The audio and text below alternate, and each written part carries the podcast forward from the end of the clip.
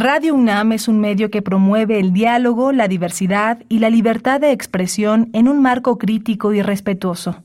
Los comentarios expresados a lo largo de su programación reflejan la opinión de quien los emite, mas no de la radiodifusora.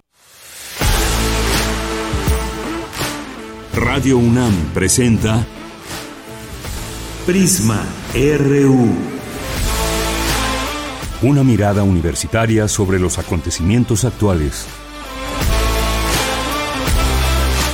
Prisma RU. Relatamos al mundo.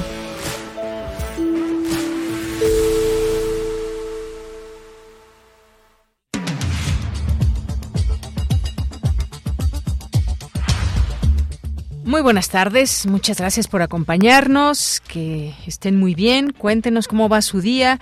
21 grados en la temperatura, ya soleado en este momento, luego de que amaneció lloviendo en varias partes de la Ciudad de México, en el sur y más, y se avisó la lluvia, así que hay que estar preparados, tiempo de lluvias, temperaturas que tenemos frescas, calurosas de pronto y más. Bueno, pues a disfrutar lo que esta naturaleza y el clima nos da. Y pues el día de hoy vamos a tener varios, varios temas. Uno de ellos y que no habíamos, eh, digamos que tocado al análisis eh, no así en las noticias que hemos tenido todos los días, también en este espacio, sobre eh, la desaparición de personas y que esto se liga evidentemente con estos cinco jóvenes desaparecidos en Lagos de Moreno. Eh, decir que Jalisco encabeza la lista de desaparecidos con más de 15 mil casos. ¿Cuáles son en este caso específico las líneas de investigación que se están siguiendo? ¿Qué es lo que se sabe hasta el momento?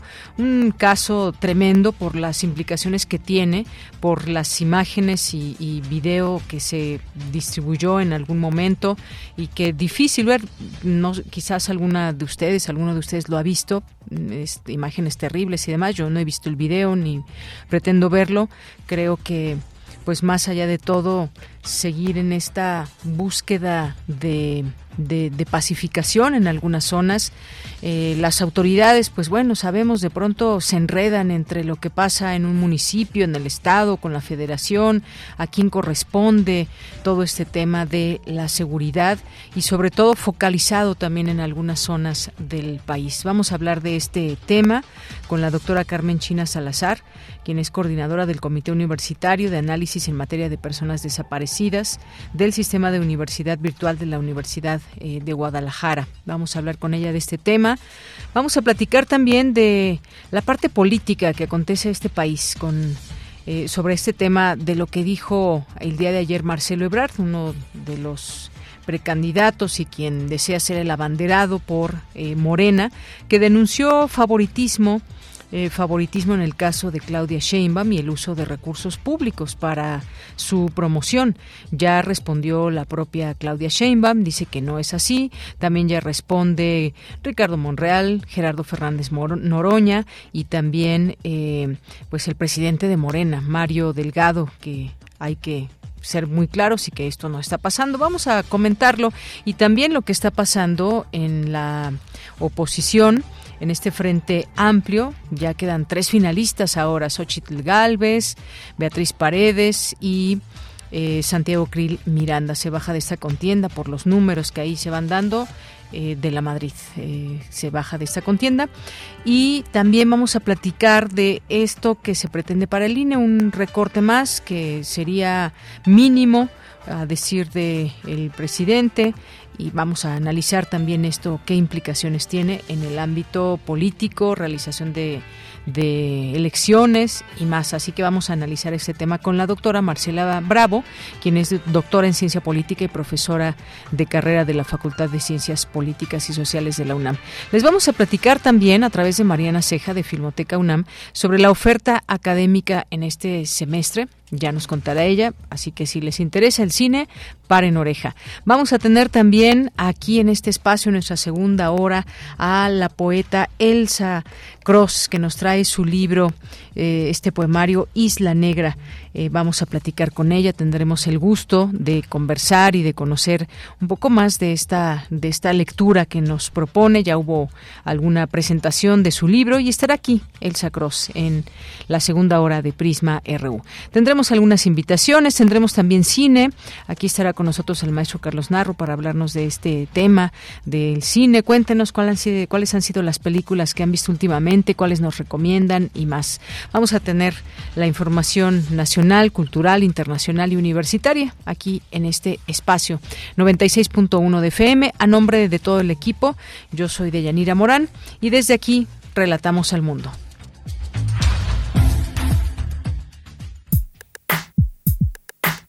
Relatamos al mundo. Relatamos al mundo.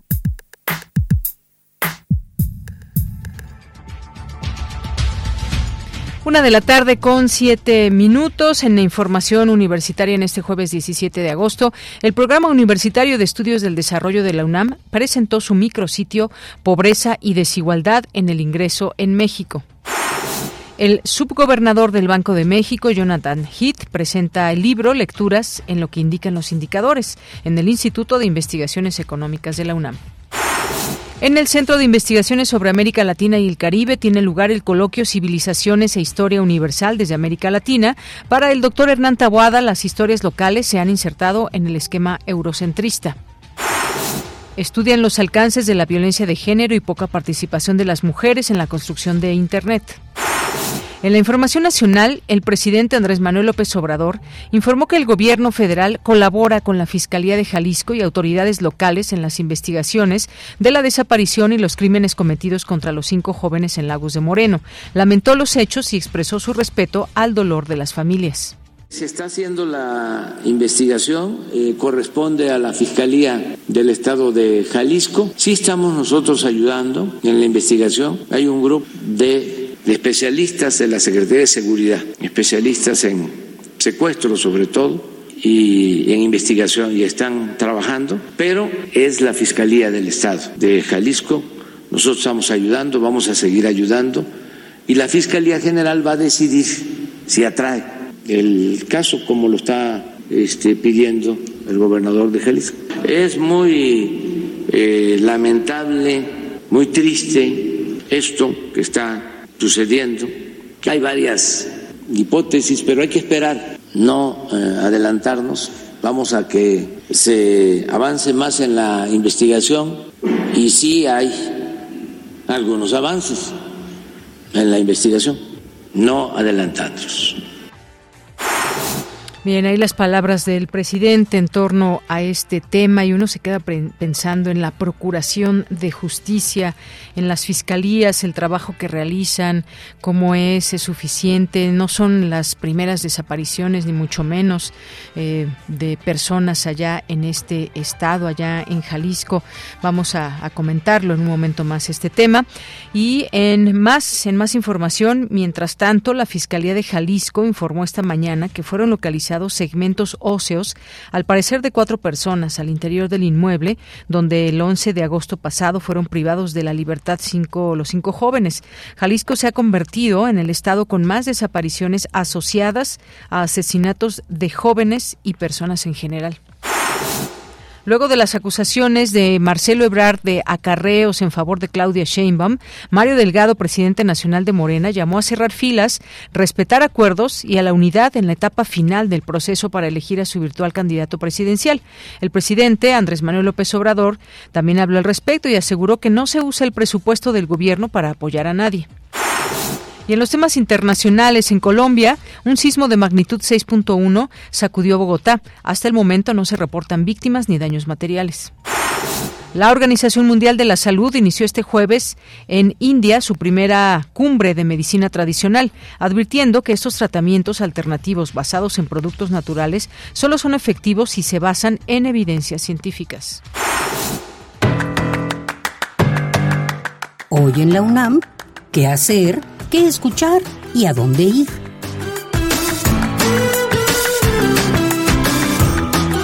Hoy es jueves de Gaceta UNAM y en su portada nos presenta el tema Triunfan Pumas en Francia. Universitarios ganan dos primeros lugares en la Robocop 2023, el evento más importante de robótica a nivel mundial. Las y los estudiantes forman parte del laboratorio de biorrobótica de la Facultad de Ingeniería de la UNAM. Además, podrás conocer todos los detalles de los montajes, las buenas maneras de la compañía Antares Danza Contemporánea AC, bajo la dirección de Miguel Mancillas, y hacia el alba del colectivo Cuerpo Abierto, bajo la dirección de Rita María y Ahmed Martínez. Ambas puestas en escena se presentarán a partir de mañana en el Centro Cultural Universitario. Consulta estas y otras recomendaciones culturales en la Gaceta de la UNAM, que se encuentra disponible en su sitio oficial. Como parte del Festival Internacional de Cine Judío en México 2023, organizado por la Escuela Nacional de Lenguas, Lingüística y Traducción de la UNAM, se llevará a cabo la función de la cinta Más de lo que merezco, que aborda la historia de un adolescente que le pide a su madre soltera permiso para unirse a sus compañeros de clase en la preparación de su ritual de iniciación religioso. Ella, una inmigrante de Ucrania que se resiste a la religión, se niega. Cuando su vecino religioso se ofrece como voluntario para ayudar al niño, se forma un fuerte vínculo entre los tres. Disfruta de este largometraje nominado a 7 premios de la Academia Israelí en 2021 y asiste a la función que se llevará a cabo hoy, en punto de las 18 horas, en el Auditorio Rosario Castellanos de la Escuela Nacional de Lenguas, Lingüística y Traducción de la UNAM. La entrada es libre y el aforo limitado. No te puedes perder una emisión más de la serie radiofónica Al compás de la letra, bajo la conducción de María Ángeles Comezaña, que hoy nos ofrece una retransmisión. El término piedra guía la ruta de la palabra y la invitada es la escritora y editora Karen Villeda. Sintoniza hoy, en punto de las 18 horas, la frecuencia universitaria de Radio UNAM, 96.1 de FM.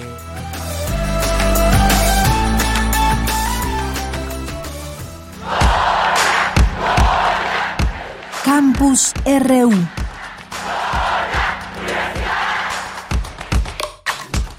Trece horas con trece minutos. Entramos a nuestro campus universitario en este jueves.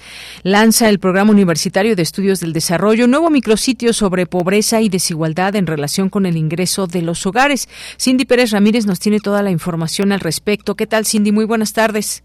¿Qué tal, Deyanira? Muy buenas tardes. Es un gusto saludarte. La coordinadora de humanidades de la UNAM, Guadalupe Valencia, destacó la decisión del Programa Universitario de Estudios del Desarrollo pues, al convocar a representantes de la academia, el gobierno y la sociedad civil para analizar los desafíos en la materia durante el foro Tres décadas de pobreza y desigualdad en México. Esta iniciativa busca examinar tanto los problemas en sí como los factores que obstaculizan el progreso del país.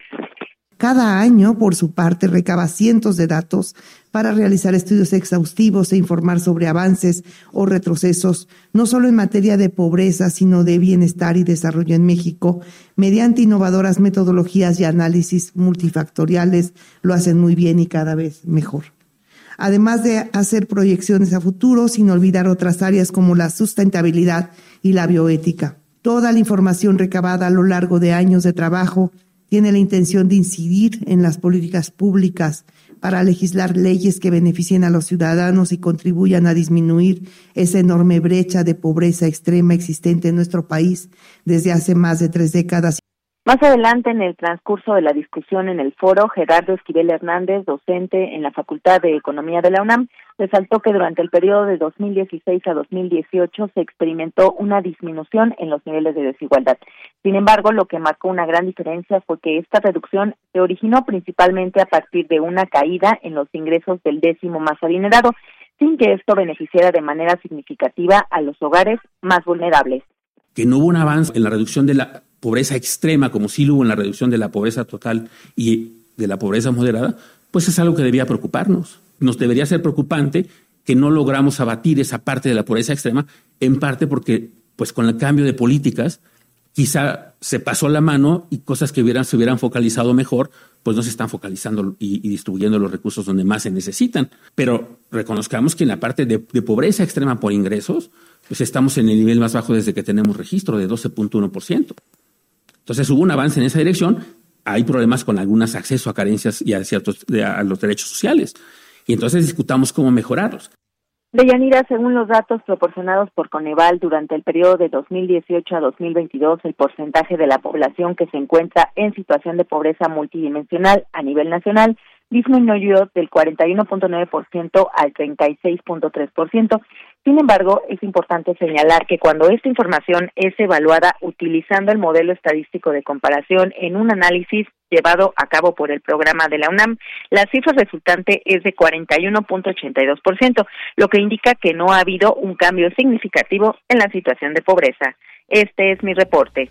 Bien, Cindy, muchas gracias y buenas tardes. Muy buenas tardes. Bien, vamos ahora con mi compañera Virginia Sánchez. Jonathan Heath, subgobernador del Banco de México, presenta el libro Lecturas en lo que indican los indicadores. ¿Qué tal, Vicky? Buenas tardes. Hola, ¿qué Bella? Muy buenas tardes aquí al auditorio de Prisma RU. Así es en el Instituto de Investigaciones Económicas de la UNAM. Llevo a cabo la presentación de este libro a cargo del subgobernador del Banco de México, Jonathan Heath. Lecturas en lo que indican los indicadores, el cual es el tercer volumen y es una evolución de la obra presentada en 2012 con un añadido de módulos y del cual también salió un diplomado próximo a convertirse especialidad. Este libro detalló está conformado por el trabajo de 33 autores con la idea de poner énfasis en los indicadores que hay que analizar para tratar de entender cada tema. Escuchemos lo que dijo en lo general del contenido de este tercer volumen el indicador oportuno de la actividad económica, que acaba de salir, si me acuerdo bien, creo que fue ayer o antier, es un nuevo indicador que no existía. Toda la parte de indicadores de economía regional, en el libro original únicamente se contempla indicadores nacionales y en los últimos 10 años hemos ido viendo un acúmulo que no existía antes de nuevos indicadores y hay mucho más información regional que antes no teníamos. Al tema de la productividad, ahí está el mercado bursátil, un capítulo o lectura sobre el tipo de cambio, las nuevas tasas de referencia que sustituye al, Libora, que esté antes, ahora ya es el TIE, cómo opera el Banco Central. O sea, una cosa es que la Junta de Gobierno decide subir o bajar la tasa, pero ¿por qué lo implementa? ¿no? Aquí es una explicación de cómo se implementa, es decir, cómo se lleva a cabo, cómo se manejan y se pueden entender las reservas internacionales, el índice de progreso social, etcétera. Y cerré el libro con un capítulo de cómo los indicadores fueron distorsionándose en los tiempos de la pandemia y cómo habría que tratar de entender y, poner un poco más atención o no.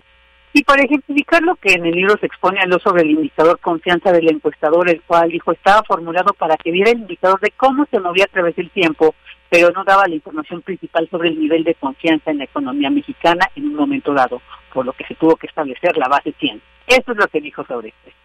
Y la razón por la que hicieron esto es porque cuando empezaron a levantar la encuesta del 2001 al 2004, que era un poco el periodo de prueba beta, ¿no? Ahí para ver qué tal bien funcionaba. Este es un índice de difusión en el libro original se explica muy bien cómo se construye un índice de difusión. Y básicamente encontraron que lo que arrojaba esta encuesta era que el consumidor mexicano siempre era pesimista. Entonces, ¿cómo iban a presentar al público un indicador de confianza del consumidor que decía que el consumidor no tiene confianza? Entonces se empanicaron, incluso hablaron de cancelar el proyecto, pero dijeron, no, mejor no nos ponemos base 100 a enero y de ahí lo presentamos. ¿Eso qué significa? Pues que va cambiando en el tiempo y estamos arriba o abajo de 100 y que es 100, el nivel de confianza que existía en enero del 2003. Pero ¿cuál era ese nivel de confianza? No te digo. Y eso era básicamente lo que estaba haciendo el indicador. Y para mí el indicador debe de decir dos cosas, cómo va cambiando a través del tiempo, pero cuál es el nivel de confianza en un momento dado. Eh, la presentación de este libro estuvo comentada por el secretario general de la UNAM, Leonardo Lomeliva Negas, quien dijo es de celebrar esta edición, ya que los indicadores se van perfeccionando a lo largo del tiempo por razones estadísticas y conceptuales por lo que el diálogo entre las instituciones y académicos, en este caso el INEGI, es fundamental para este perfeccionamiento. Es la información. Bien, pues Vicky, muchas gracias y buenas tardes. Buenas tardes. Vamos ahora con Cristina Godínez. Investigadores participan en el coloquio Civilizaciones e Historia Universal desde América Latina. Adelante, Cristina. Hola, ¿qué tal, Deyanira? Un saludo para ti y para el auditorio de Prisma RU. En el Centro de Investigaciones sobre América Latina y el Caribe tuvo lugar el coloquio Civilizaciones e Historia Universal desde América Latina. En la primera mesa, el investigador del CIALC, Hernán Taboada, dijo que la concepción de una historia universal nació en Oriente, pasó por Grecia y culminó en la Europa decimonónica y en la actualidad la historia mundial se nutre de las historias locales o nacionales. Lo que hemos hecho siempre es eh, insertar nuestras historias locales en este esquema que nos viene de afuera, cómo nosotros nos hemos desarrollado a partir de estas premisas. Esto entonces va a derivar en algo que es característico en general de todas las historias universales que se han escrito, pero también de las que nosotros escribimos, que es nuestro lugar, un lugar secundario, un lugar este, subordinado. De historia universal. Ya les digo, apenas aparecemos, no estamos, o si estamos, somos, estamos aquí para ser descubiertos, para o para ser colonizados, para ser conquistados, para ser convertidos, para ser aniquilados. Este es el papel puramente pasivo. Silvia Limón Olvera, académica de la Facultad de Filosofía y Letras de la UNAM, abordó el origen del mundo y de la humanidad en las tradiciones mitológicas de México y Perú. De acuerdo con López Austin, en un primer tiempo del mito, las divinidades están inactivas para luego entrar en interacción y realizar una serie de acciones desbordadas que incluyen hechos violentos, los cuales darán lugar al mundo y a los seres que la habitan con sus características definitivas. Para el caso de los nahuas, el dios primigenio es Ometeotl, conformado por la fusión de Ometecutli y Omecihuat, que constituyen los principios masculino y femenino respectivamente. Esta unión de opuestos complementarios está basada en la capacidad reproductiva de la naturaleza humana para la generación de nuevos seres. Por último, Ramiro Lago, especialista en filosofía latinoamericana, presentó el tema Kush y la historia universal decir que Kush llega, digamos, a, su esquema conceptual básico, al, marco categorial que él elabora, que él propone, a través de un estudio de los pueblos, de las culturas andinas, de los quechua, quechua y aymara, en la utilización de una serie de metodologías filosóficas, él cree encontrar una especie de, de núcleo conceptual, una filosofía, digamos, de estos pueblos, que estaría de manera implícita justamente en muchos de sus mitos, en muchas de sus leyendas, pero también en las zonas arqueológicas, también en la cerámica, también en una serie de estudios menores en, el lenguaje. A través de, un estudio complejo de, diversas dimensiones, él llega a una concepción filosófica que, va a ser como su piedra angular. Deyanira, este es mi reporte. Buenas tardes. Bien, muchas gracias, Cristina Godínez. Continuamos. Tu opinión es muy importante. Escríbenos al correo electrónico prisma.radiounam@gmail.com. Seguimos observando este escenario que hay en la política en nuestro país, cómo van moviéndose piezas en los distintos partidos y en quienes están haciendo una alianza y todo esto que tenemos de cara al 2024, que tiene que ver con las acciones y con lo que va surgiendo de cada uno de estos perfiles que hay de hombres y mujeres que están en esta contienda, digamos, primero interna, para después abanderar ya a su propio partido o alianza. Y entre todo esto hemos visto varias cosas, desde el Frente Amplio eh, por México, desde la parte de Morena, el pues el escenario que va abriéndose para Movimiento Ciudadano, por ejemplo, cómo cómo vemos, eh, cómo vamos observando todo esto, pero sobre todo analizando hacia dónde se dirige todo esto. Y algo que quizás ya se esperaba o no, depende ahí cómo estemos haciendo las lecturas políticas, es lo que, lo que señaló el ex canciller Marcelo Ebrard el día de ayer, y es que denunció la intervención de la dirigencia de Morena a favor de Claudia Sheinbaum, ex jefa de gobierno de la Ciudad de México, en esta contienda para elegir al candidato presidencial del partido para 2024 fue una pequeña rueda de prensa y con simpatizantes y acusó al equipo de Sheinbaum de usar recursos del gobierno de la Ciudad de México para pagar encuestas y a la dirigencia de Morena de utilizar a empleados de la Secretaría del Bienestar para convencer a la gente que voten por ella. Esto hizo también reaccionar a los eh, demás y por supuesto también a Claudia Sheinbaum en torno a esto, quien negó por supuesto, todo ello y dice que pues son simpatizantes que van ahí también organizando todos estos eventos. Hubo respuestas de pues prácticamente también todos los demás que están participando y eh, por otra parte pues también del Frente Amplio ya quedan solamente tres personas y luego en todo esto también se habla de un recorte al INE. Hablemos de todo ello con la doctora Marcela Bravo, ella es doctora en ciencia política y profesora de carrera de la Facultad de Ciencias Políticas y Sociales de la UNAM desde 1982. Es miembro del Sistema Nacional de Investigadores, especialista en temas electorales y ha escrito varias obras que versan sobre la evolución del voto en México. Doctora Marcela Bravo, bienvenida a este espacio de Prisma RU de Radio UNAM. Buenas tardes. Muchas gracias por el interés de mis comentarios y buenas tardes al auditorio. Gracias, doctora. Pues, ¿cómo vio esta, pues más allá de la declaración que hace Marcelo Ebrard, cómo se van haciendo estos acomodos? Algo que quizás, pues desde un inicio, eh, pues esperaba quizás que se hicieran algunos señalamientos o no. ¿Cómo ve usted? Empecemos con esto que está sucediendo en el pues caso de Morena.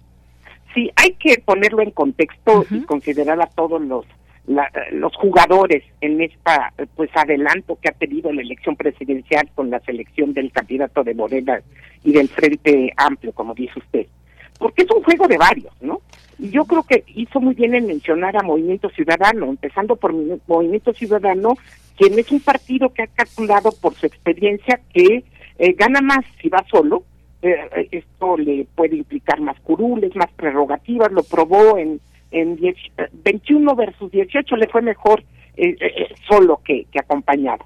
Pero el Movimiento Ciudadano puede cambiar el juego si se si postula algún resentido, y esto está ligado a lo de Marcelo Ebrard, ¿no? Si postula algún resentido de los otros dos procesos que se lleven a cabo, ¿no? Que se están llevando a cabo. ¿Por qué? Porque le arrebataría parte del voto de la 4T al candidato del Frente Amplio. bueno, entonces e, es un jugador importante y por el lado de las de las famosas corcholatas de AMLO, pese a la inclusión de varios personajes, ¿no? Tenemos hasta el, el, niño del verde, tenemos a, Noroña del PT, pese a esta inclusión de particularmente de Adán Augusto, en, eh, eh, en la contienda por la por, por la candidatura, ¿no? Todavía no se van a llamar candidatos, ¿no? No lo pueden ser por ley. Eh, los finalistas son los mismos de hace meses, Claudia Chembán por un lado y Marcelo por el otro, con Claudia a la cabeza según la mayoría de las encuestas. Bueno, eso no dice Marcelo Ebrard, dice que el, que están amañadas, ¿no? Entonces no es de sorprenderse, estoy totalmente de acuerdo, que, en que ayer haya hecho esta declaración Marcelo Ebrard, porque ya estamos a dos semanas de la decisión, eh, eh, eh, esta declaración en, la que se lanza, él que es tan, tan reservado, tan, tan, propio, ¿no? Se lanza un poco echándole la metralleta a todos, ¿no? Se lanza particularmente contra Claudia Chembán, pero contra los dirigentes de Morena, se lanza contra el presidente de la República, en realidad.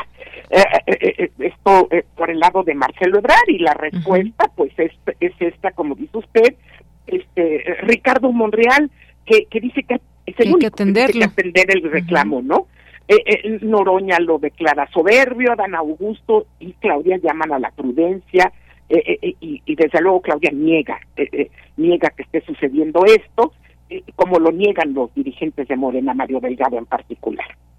Eh, pues es una jugada de Marcelo Ebrard en, el, en este último momento porque él se está jugando todo, es la última oportunidad que tiene de ser candidato a la presidencia, son años de carrera política y pues, está ya dispuesto a, a quemar velas con esto, ¿no?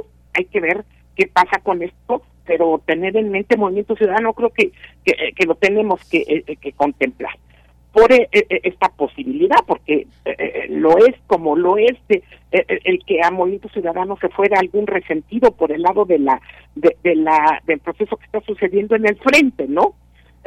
ahorita ya quedan de, de, los cuatro que aspirantes que llegaron a completar las firmas, Sochi Galvez, Beatriz Paredes, Enrique de la Madrid y Santiago Krill, estos que debatieron en este debate que se dio tampoco hace unos días, eh, eh, eh, bueno, ya se redujo a tres por un sondeo, yo no entendí muy bien, pero de un día al otro ya eran ya tres, ya se había salido Enrique de la Madrid, y tenemos estos tres, y, bueno, aquí la gran sorpresa, y yo creo que todos estos últimos acontecimientos están moviendo muchísimo el tapete, es la de Xochitl Calves, ¿no? muchos creen que es un error del presidente, yo lo dudo, ¿eh?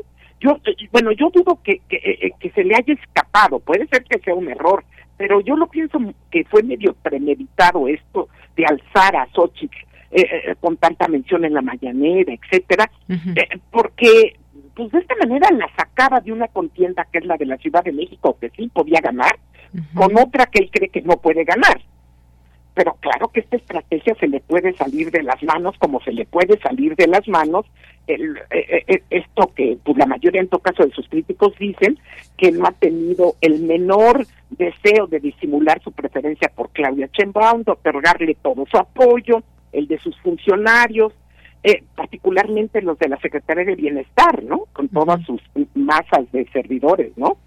Este y el de los gobernadores de Morena. ¿Con qué dicen los críticos? El uso de los recursos públicos, el acarreo, el infringimiento de la ley continuamente, ¿no? Como ya como norma, ¿no?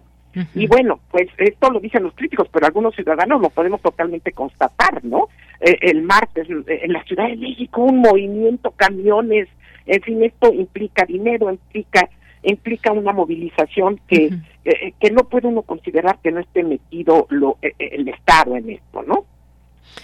Y con un presidente que declara eh, eh, pues eh, en, este yo siento que sí se le está moviendo el tapete. Vuelve a hacer referencia a la cuestión de la reforma política que no pasó por la decisión de la Suprema Corte. Y este ella dice que no pasó en el Congreso. A mí me sorprendió mucho porque el Congreso sí pasó. Este, el plan el plan B no el plan A no pasó en el Congreso porque no había mayoría calificada pero el plan B sí pasa en sus dos partes pero finalmente lo tumba, eh, eh, se tumba en la Corte. Y ahora vuelve a insistir todavía en atacar al INE por el lado de recortarlo presupuestalmente, ¿no? y, no ha dejado de atacar al Poder Judicial eh, cuando se le viene encima.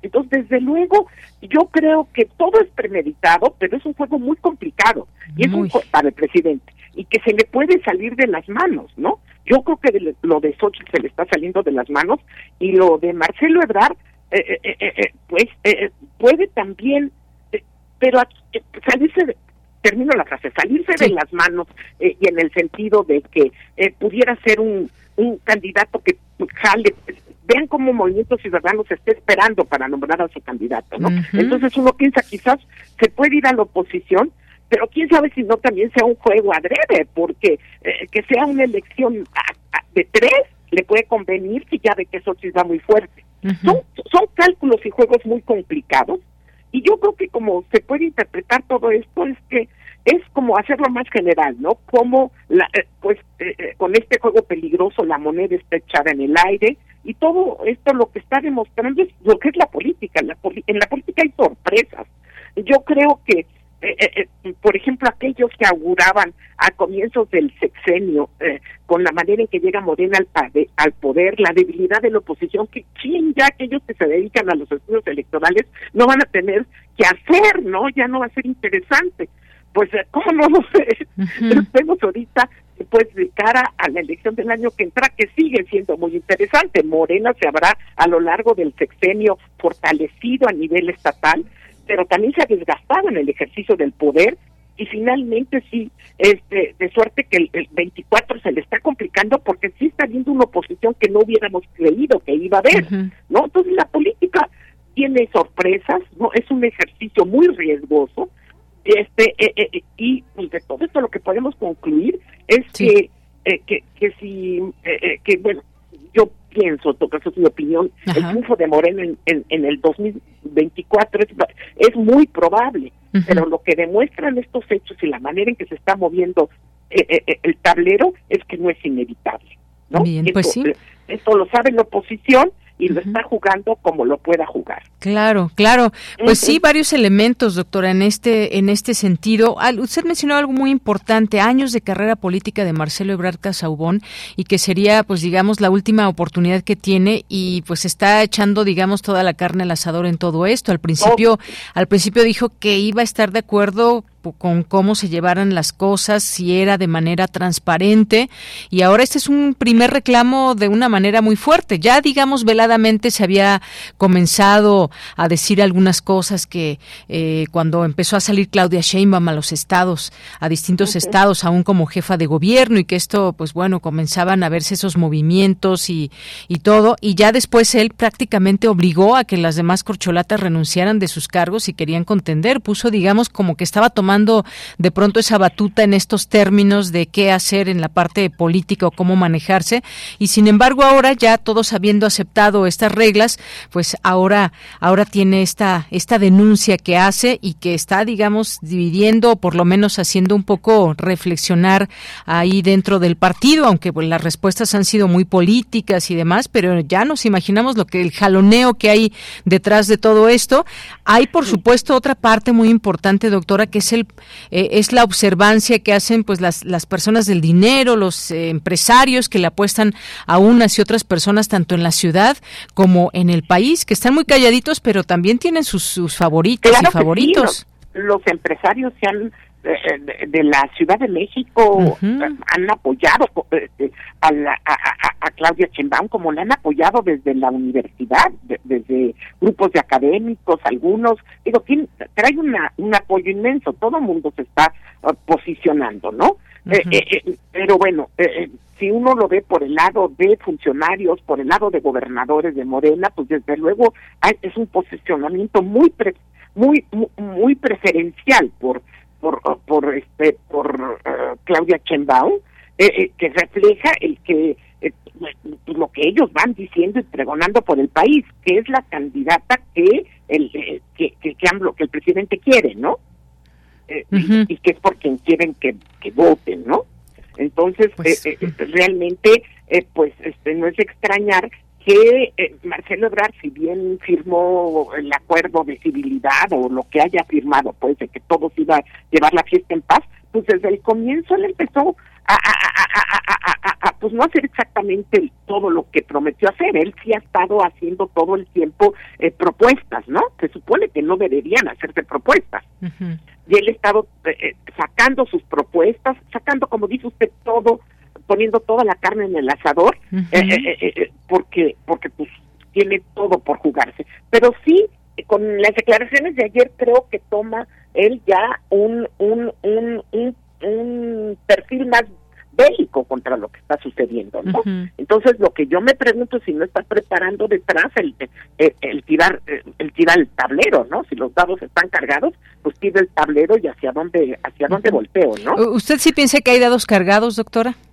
Eh, eh, pues no se trata de lo que yo pienso, ¿no? Sino se trata de lo que eh, de cómo todo esto está está está polarizando las opiniones en el país, ¿no? Es un país altamente polarizado, no importa lo que piense una persona, sino aquí la mitad de la población está pensando una cosa y la otra mitad está pensando otra, y esto es lo que es muy grave, porque finalmente eh, eh, eh, yo creo que el país necesita mucho más, este, mucho más a todos, ¿no? A todos para para salir adelante.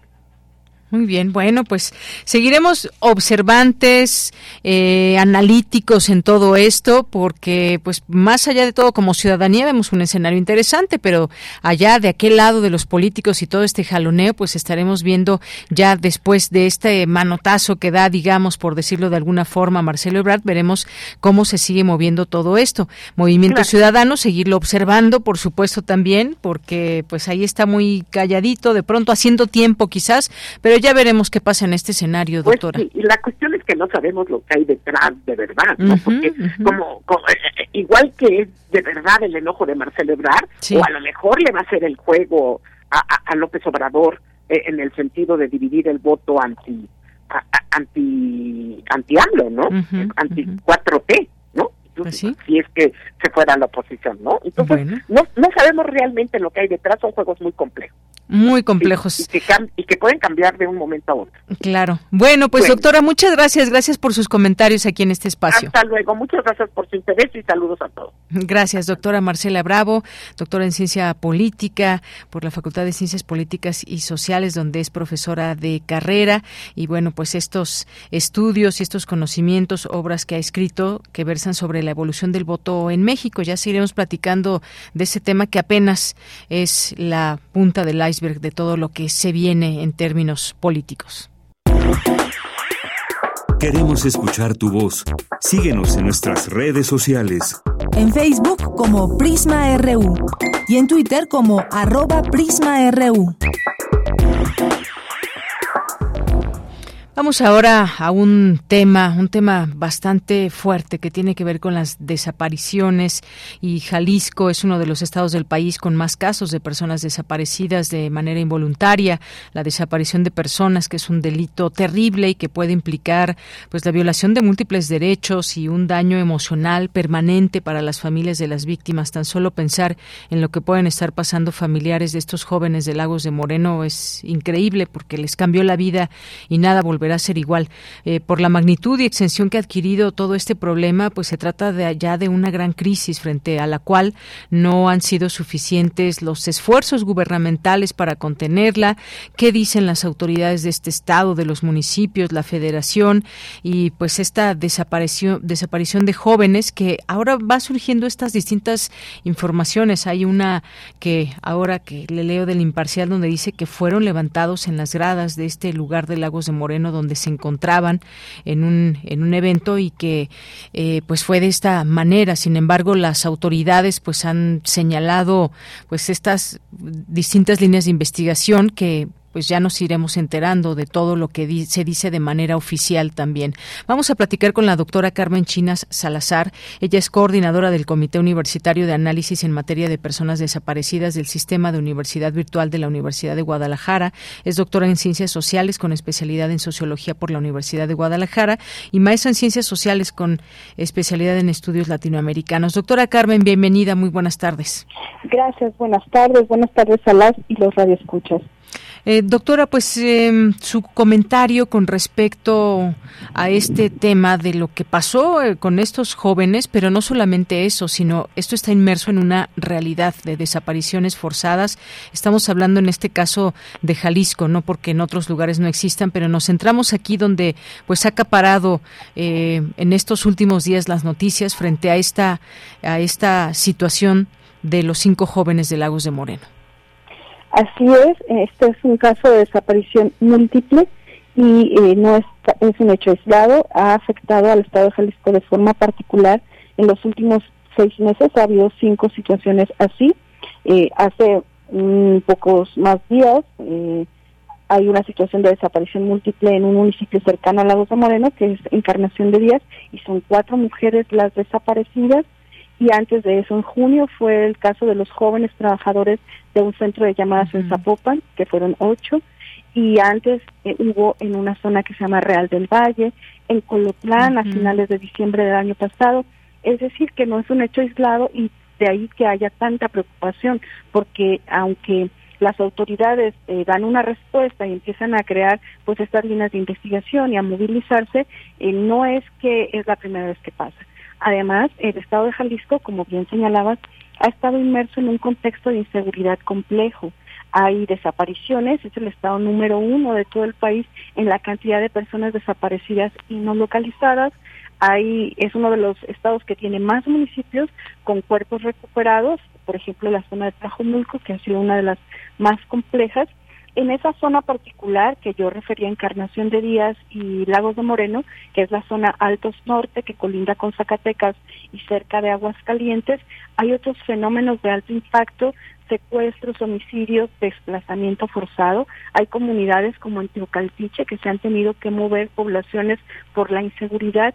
Eh, se había denunciado antes, incluso por, por personas de de la Iglesia Católica de esa región que era imposible transitar por las carreteras a ciertas horas y lamentablemente las autoridades no han reconocido que es un problema serio, que es un problema complejo y que es necesario realizar acciones. Me refiero a las autoridades del Estado de Jalisco a realizar acciones y pues eh, como usted dice y ejemplos creo que tenemos varios para traer. Hay cifras que van planteando todo este problema de las desapariciones y sin embargo continúa. Y sin embargo también sabemos pues las acciones o la operación la operatividad que tiene eh, que tienen cárteles en esta en esta zona y que tiene que ver con un tema de inseguridad pero también tiene que ver con un tema de pues eh, digamos un crimen que se organiza en contra de personas inocentes, que se hablaba incluso de, en estas distintas líneas, de posible eh, reclutamiento de jóvenes a las filas del narcotráfico, en fin, todo esto que se tendrá que,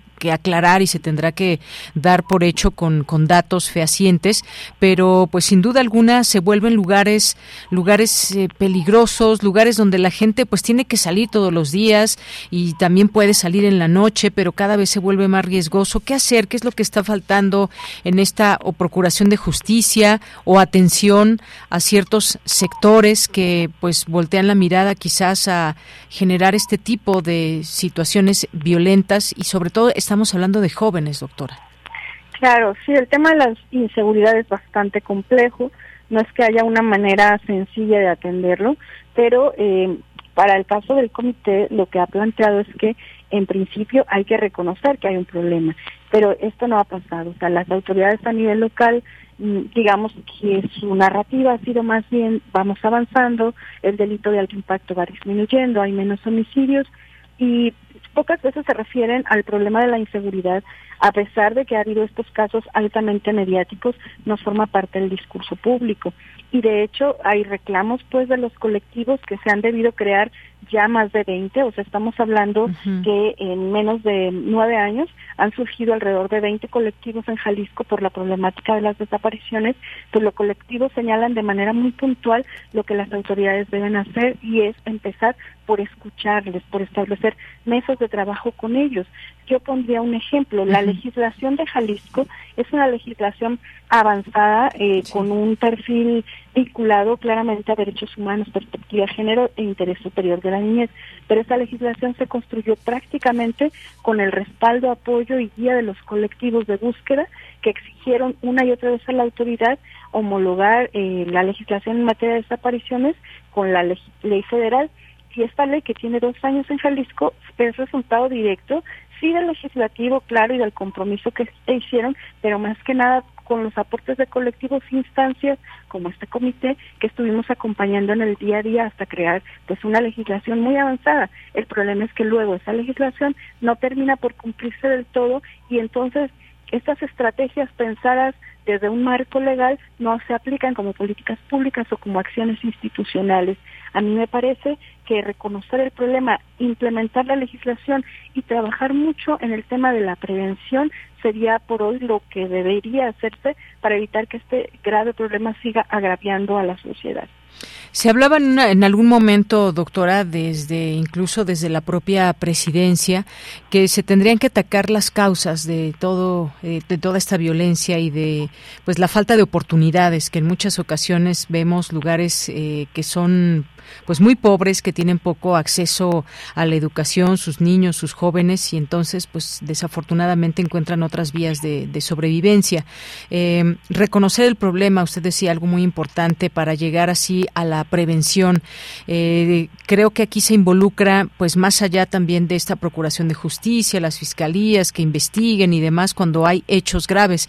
Pero cómo hacer digamos esta esta fusión entre todas las necesidades que hay porque es la parte social que se tiene que atender, es la parte educativa, es la parte de llegar a estos eh, sitios y ofrecer oportunidades. Y más allá de, eso, pues ya se tienen también bandas muy organizadas. ¿Cómo atacarlas y cómo enfrentarlas? Eh, esa es la gran pregunta de todo, pues el tiempo pasa y pues Jalisco sigue con estas cifras.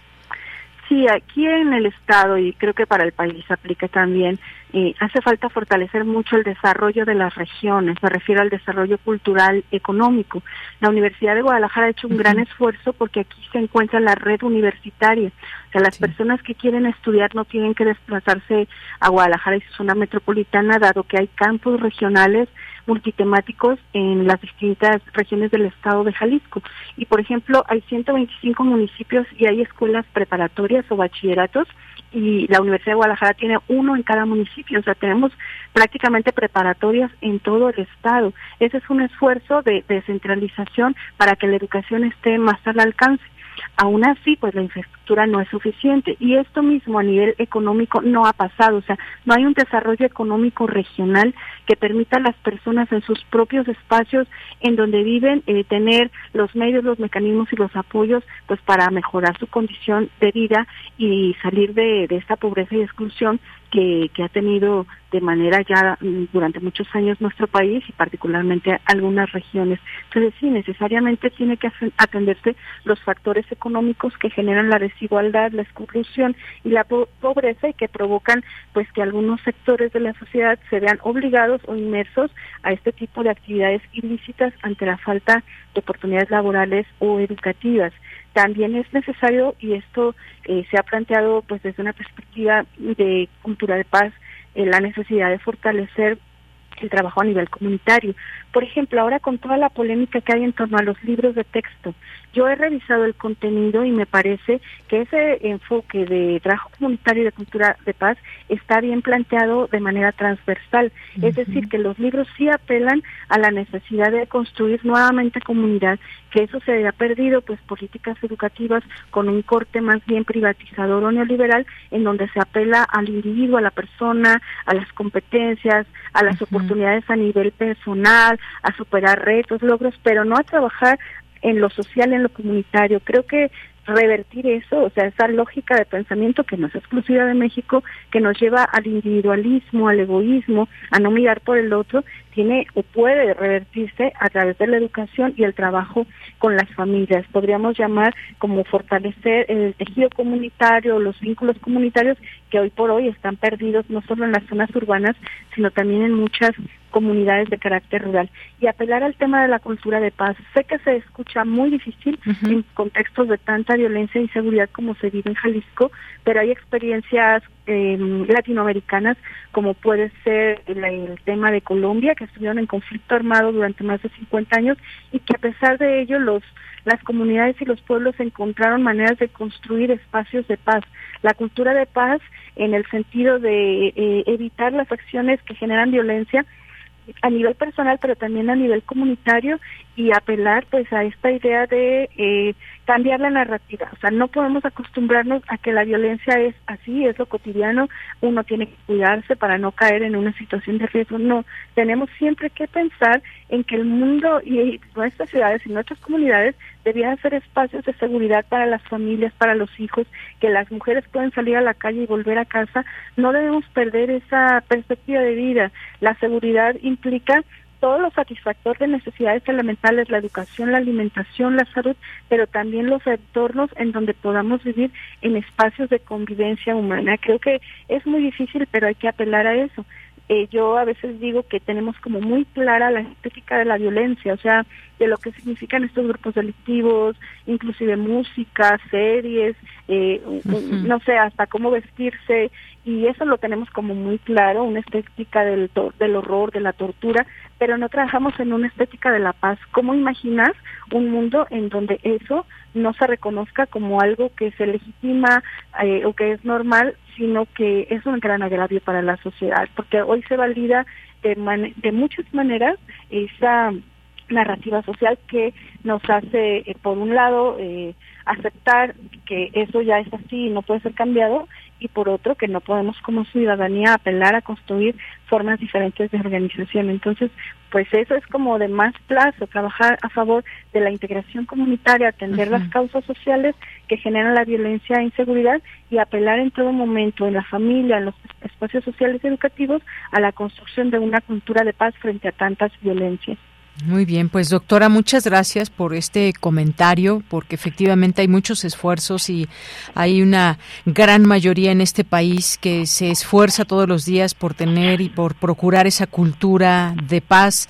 Hay tantas personas involucradas, colectivos, manos que ayudan a que, pues, a tratar de revertir estas situaciones eh, tan crudas, tan tristes y que, pues, quisiéramos que ya paren. Y creo que somos más las personas que buscamos esa esa esa paz en el país de quienes no la buscan o que han encontrado desafortunadamente a través del dolor, ataques, armas y más, pues una forma de vida y ahí las autoridades tienen mucho que seguir haciendo y también como sociedad empujando desde distintos ámbitos. Usted mencionaba la familia y hasta nos fuimos, fue usted hasta los libros de texto, pero tiene mucho que ver también este tema de la educación.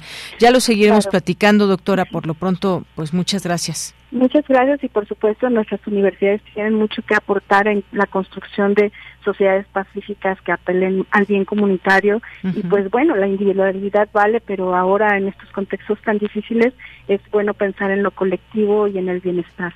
Muy bien. Bueno, pues muchas gracias, doctora. Gracias. Hasta, luego. Muy buenas tardes. Gracias a la doctora Carmen China Salazar, coordinadora del Comité Universitario de Análisis en Materia de Personas Desaparecidas de la Universidad de Guadalajara. Continuamos. Prisma RU. Relatamos al mundo. Bueno, y nos vamos con Mariana Ceja, jefa del Departamento de Vinculación de Filmoteca UNAM. ¿Qué tal, Mariana? ¿Cómo estás? Muy buenas tardes. Hola, Deyanira. Buenas tardes. Todo muy bien. ¿Ustedes qué tal? También muy bien, con mucho gusto de escucharte. Y cuéntanos sobre la oferta académica para este semestre, por favor. Sí, claro que sí. Les cuento rápidamente que en septiembre vamos a tener varios cursos a distancia y presenciales. Eh, todos con valor curricular académico. El primero de ellos es un curso en línea que se llama La otra filmografía, cine de culto. Este curso eh, se va a impartir eh, a través de, Google Google Meet y lo imparte el maestro Humberto Muñoz. Aquí van a ustedes a revisar este, una historia del cine alternativa, ¿no? Van a repasar sus géneros menores que muchas veces son rechazados por la historia del cine. Está muy interesante este, este curso. Es del 4 de septiembre al 27 de noviembre y cerramos convocatoria el 28 de agosto. Eh, también vamos a tener un taller presencial muy, muy interesante. Es un taller de cine autorreferencial, Viajes del Yo. Este taller es la primera vez que lo impartimos aquí en la Filmoteca eh, por la maestra Marisa Tane. Y em, es, es, hacer, es aprender a hacer un documental, pero desde em, un acercamiento histórico práctico para hacer un corto autobiográfico. Entonces, a través de conocer sobre expresión corporal, pero también sobre la historia del documental, los, los participantes van a tener que que ir desarrollando su, su propia historia y van a entregar un primer corte de un, de un, de un trabajo autobiográfico, audiovisual. Del 7, este va a ser del 7 de septiembre al 30 de noviembre. cierra, cierra, convocatoria el 31 de agosto. Y eh, más adelante tenemos otro curso en línea eh, sobre la apreciación estética del cine documental a cargo de una de nuestras maestras estrellas, eh, Nancy Molina, de León. Este, este curso es muy bonito, va, va a abordar eh, aspectos históricos, pero también eh, estéticos, cómo aprender a mirar este género tan interesante que es el documental. Eh, este es un curso en línea, eh, son los martes y jueves, de 12 del día a 3 de la tarde, eh, y es del 12 de septiembre al 19 de octubre. Cerrará convocatoria el 5 de septiembre, se impartirá vía Zoom. Eh, tenemos otro curso en línea muy interesante a cargo del eh, arquitecto Carlos Alberto Fajardo Cadena. Se llama Diseño de Producción, Dirección de Arte y Escenografía en el Cine. Es un, curso bastante robusto, van a, van a adquirir conocimientos sobre qué hacer cinematográfico, pero desde la perspectiva del diseño de producción y la dirección de arte y escenografía. También es la primera vez que impartimos este curso eh, va está dirigido no solo a arquitectos, no, no se asusten, es para cualquier persona interesada en el cine, pero también, por supuesto, arquitectos, diseñadores, ¿no? eh, se va a impartir vía Google Meet eh, del 12 de septiembre al 7 de noviembre, en la convocatoria el 5 de septiembre, y por último, en, en septiembre tendremos también eh, un curso presencial muy bonito, Época de Oro de Hollywood, 1930 a 1954, características, legado e influencia. Este curso es 100% presencial, eh, a cargo del profesor Héctor Miranda, y van a hacer un análisis, un repaso de la época de oro del cine hollywoodense, van a conocer sobre el em, sistema de estudios, el sistema de estrellas, ¿no? Con, y también van a conocer propuestas a contracorriente en, eh, que se generaron en esos años. Ese, ese curso va a ser eh, del 12 de septiembre al 28 de noviembre, los martes por las tardes, de, de 4 a 7, y cierra convocatoria el 5 de septiembre. Todos estos cursos y talleres tienen valor curricular académico por parte de la unidad académica de Cultura UNAM todos cuestan 2.500 pesos por persona para público general y como siempre hacemos el 50% de descuento a comunidad UNAM con credencial vigente, al sistema incorporado, exalumnos, egresados UNAM y al INAPAM también.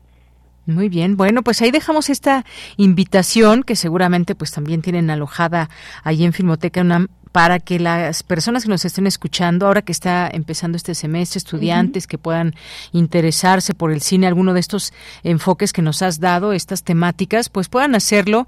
Eh, la verdad, como bien dices, pues están muy al alcance los temas impartidos por expertas, por expertos en sus, en sus áreas, así que no se pierdan la oportunidad que nos ofrece Filmoteca UNAM, parte de lo que nos ofrece nuestra universidad. Así que si alguien nos escuchó y se interesa, pues de una vez se pueden inscribir y que corran la voz, que corran la voz, Mariana Ceja. Sí, todo, toda la convocatoria, el, formulario de registro, toda la información está en nuestro sitio web, filmoteca.unam.mx.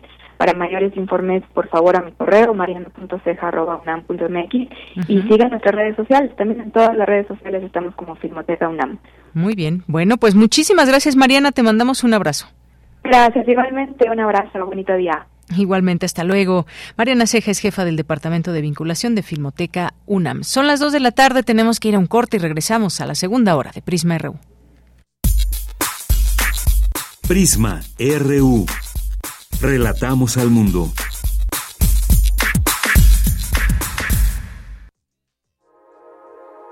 Síguenos en todas nuestras redes sociales, Facebook, Twitter, Instagram, Spotify y YouTube. XEUN, Radio UNAM, Experiencia Sonora.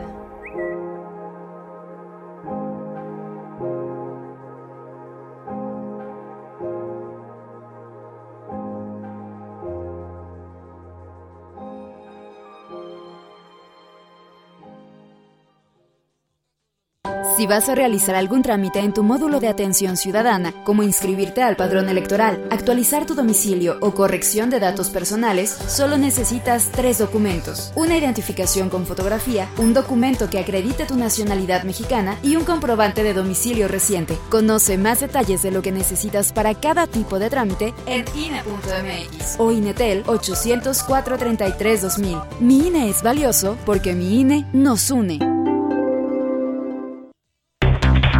Willy Loman es un exitoso vendedor que se ha hecho viejo y la empresa en la que ha trabajado 35 años lo despide. Esto lo llena de rencor y desaliento. ¿Por qué no vas mañana a las oficinas y le dices a Howard sencillamente que tienes que trabajar en Nueva York? Te conformas con demasiada facilidad. Si el viejo Wagner viviera, yo estaría ahora al frente de Nueva York. Ese hombre era magnífico. Pero este hijo suyo, Howard, no sabe estimar las cosas. De la colección de ficción sonora de Radio UNAM, Memoria del Mundo de México de la UNESCO 2021, presentamos La muerte de un viajante, adaptación de la obra de Arthur Miller, sábado 19 de agosto a las 20 horas por el 96.1 de FM y en www.radio.unam.mx. Radio UNAM, experiencia sonora.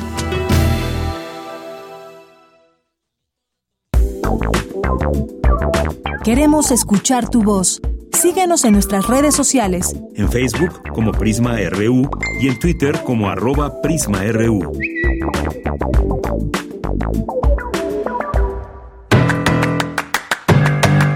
Mañana en la UNAM, ¿qué hacer? ¿Qué escuchar? ¿Y a dónde ir? Acompaña Ernesto Medina y Sabrina Gómez Madrid en la serie radiofónica Espacio Académico PAUNAM esta semana te invitamos a escuchar la serie de cápsulas en las que la doctora Perla Olivia Rodríguez Recendis, docente e investigadora del Instituto de Investigaciones Bibliotecológicas y de la Información de la UNAM, nos habla sobre el tema Escuchar para leer a la sociedad. La serie radiofónica Espacio Académico a UNAM se transmite de lunes a domingo a lo largo de la programación de nuestra emisora.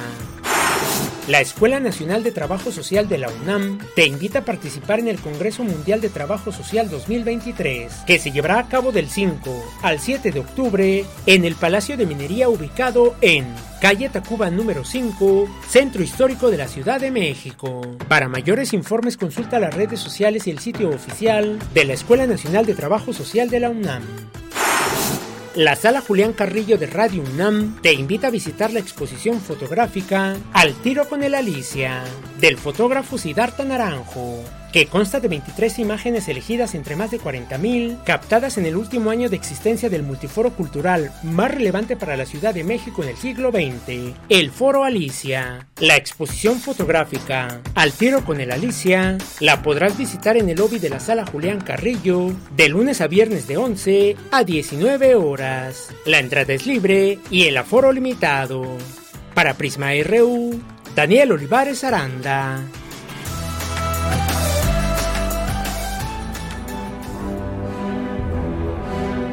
La Orquesta Sinfónica de Minería presenta Temporada de Verano 2023.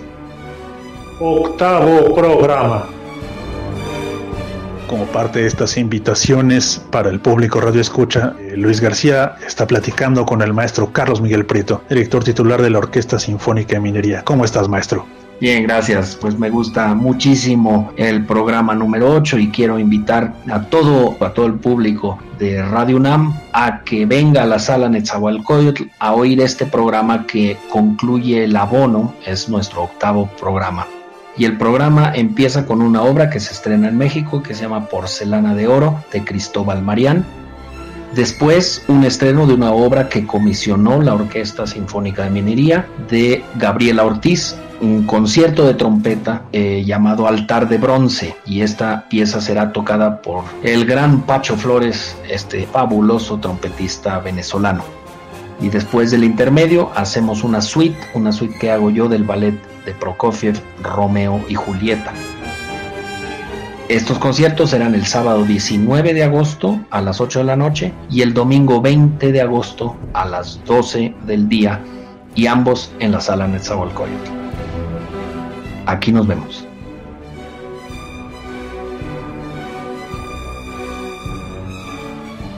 Y ya estamos de regreso luego de esta invitación, que por cierto, y agrego, y para en oreja, dos pases dobles tenemos para la sala Nezahualcóyotl y que escuchen este programa. Eh, eh, que está programado en este concierto próximo sábado 19 de agosto a las 20 horas.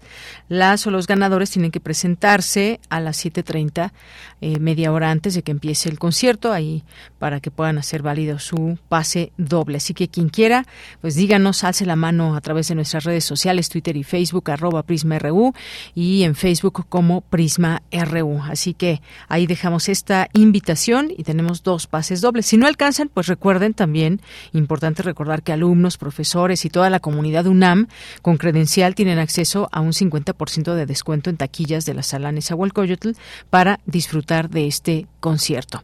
Y si ganan, pues bueno, ya nos contarán qué tal, cómo disfrutan este, cómo disfrutaron este concierto para eh, del próximo sábado 19 de agosto. Y tenemos también otra invitación, eso por una parte, ahí, y que por supuesto nos sigan en nuestra cuenta de Twitter y Facebook, o X, X y Facebook. Y tenemos tres boletos para que se vayan al eh, al partido de Pumas contra Toluca, que es parte de la Liga BBVA MX, y es el próximo mañana, mañana 18 de agosto a las 9 de la noche. Tendrían que pasar aquí a recoger sus boletos mañana entre 10 y 3 de la tarde. Así que, pues bueno, aquí tenemos estos tres, son individuales, tres boletos. Quien quiera irse, eh, pues bueno, puede comprar el otro boleto, invitar a alguien y pues entrar con uno de estos boletos que tenemos. Son tres boletos para el Estadio Olímpico Universitario Pumas contra Toluca a las nueve de la noche el día de mañana. Ahí está muy pendiente ya Iván Martínez en las redes sociales que nos va a decir quiénes son las ganadoras o ganadores. Y eso es parte de lo que tenemos el día de hoy para ustedes. Tenemos una invitación también, a ver, permítame un segundo, porque eh, nos llegan aquí muchas invitaciones y queremos hacerles llegar el mayor número posible de ellas. Eh, esta es, miren, de la canción política esta es, así se llama, un ciclo de conciertos, canción política, agosto-septiembre 2023, homenaje a Silverio Jiménez por Los Hijos del Aguizote, 18 eh, de agosto, mañana, 19 horas, ahí en la librería del Fondo de Cultura Económica Octavio Paz, en la avenida Miguel Ángel de Quevedo, número 115. Así que dejamos esta invitación. Y por supuesto, saludos a ustedes que nos están escuchando, que nos hacen llegar algún comentario. Aquí, como siempre, les leemos con el gusto de siempre. Gracias aquí a Joel Cabrales, que ya también quiere, quiere boletos para irse, el uno de los boletos para irse a ver a Pumas, este partido con Toluca. Ya veremos quién gana, Joel. Gracias. Verónica Ortiz Herrera, también muchos saludos. Ruth Karen Rodas, eh, también y cómo se los gana, bueno, pues si ya no siguen y pues que exprese solamente que quiere irse a ver al, ya sea el concierto o al partido de Pumas. Gracias, Ruth Karen Rodas. Verónica Ortiz Herrera, también muchos saludos. Jorge Fra nos dice, Ebrard y su equipo desde antes que se iniciara el proceso de coordinadores ya atacaban a Sheinbaum, es un eh, ambicioso por el poder. Retomo lo que, como lo dijo Obradora Monreal, chantajistas los dos. Gracias. Bueno, yo creo que aquí sí debe haber pues todo muy muy claro y pues hay cosas que se están viendo ya ustedes creo que como ciudadanía también interesados en los temas políticos en lo que va a definir a final de cuentas el futuro también de este país. Nos decía hace un momento en nuestra primera hora la doctora eh, Marcela Bravo que pues es muy probable que gane eh, Morena. No sabemos cuáles van a ser los movimientos pero bueno hay, hay ese digamos ese escenario. Y qué mejor que llegaran pues digamos que de la mano y que con esa fortaleza pueda llegar en todo caso ese partido si eso es lo que realmente buscan.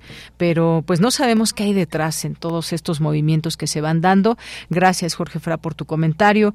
Leyenda pop eh, Martelena Valencia, buenas tardes. Eh, también ella quiere ir a ver a la Orquesta de Minería. MM, también muchos saludos. Verónica Ortiz Herrera, Marco Fernández, gracias también aquí por los comentarios. Lorenzo Sánchez nos dice sí a la paz, con justicia, libertad, amor, sin clasismo, etcétera. Un abrazo fuerte. Gracias, Lorenzo. Eh, Airesis también dice entrevista muy interesante. Eh, gracias Airesis, muchas gracias a Kings Lortona, a Misael Neotécnico, dice se lucieron también con esta con esta entrevista y bueno, eh, se refiere a la entrevista sobre el tema de los desaparecidos allá en Jalisco.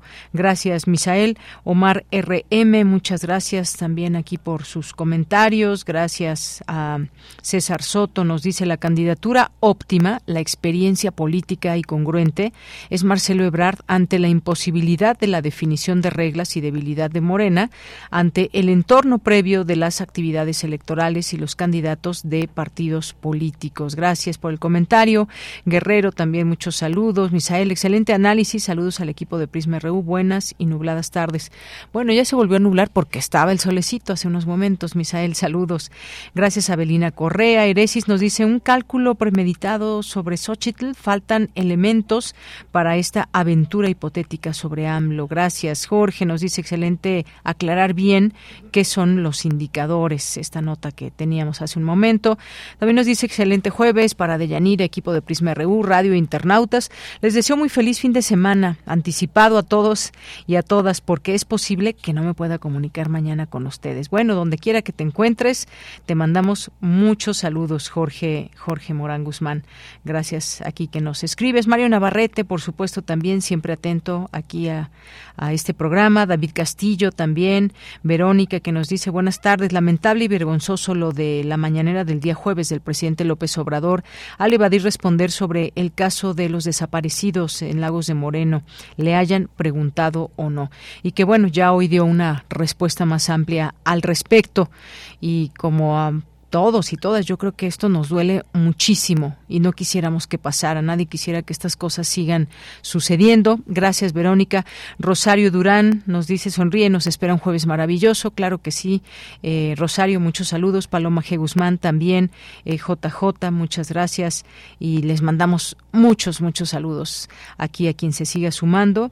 Eh, también aquí a Umi Chavo, Guerrero también, aquí pues ya al último les decimos quiénes son las y los ganadores en todo esto. Muchísimas gracias y nos tenemos que ir a la información en esta segunda hora.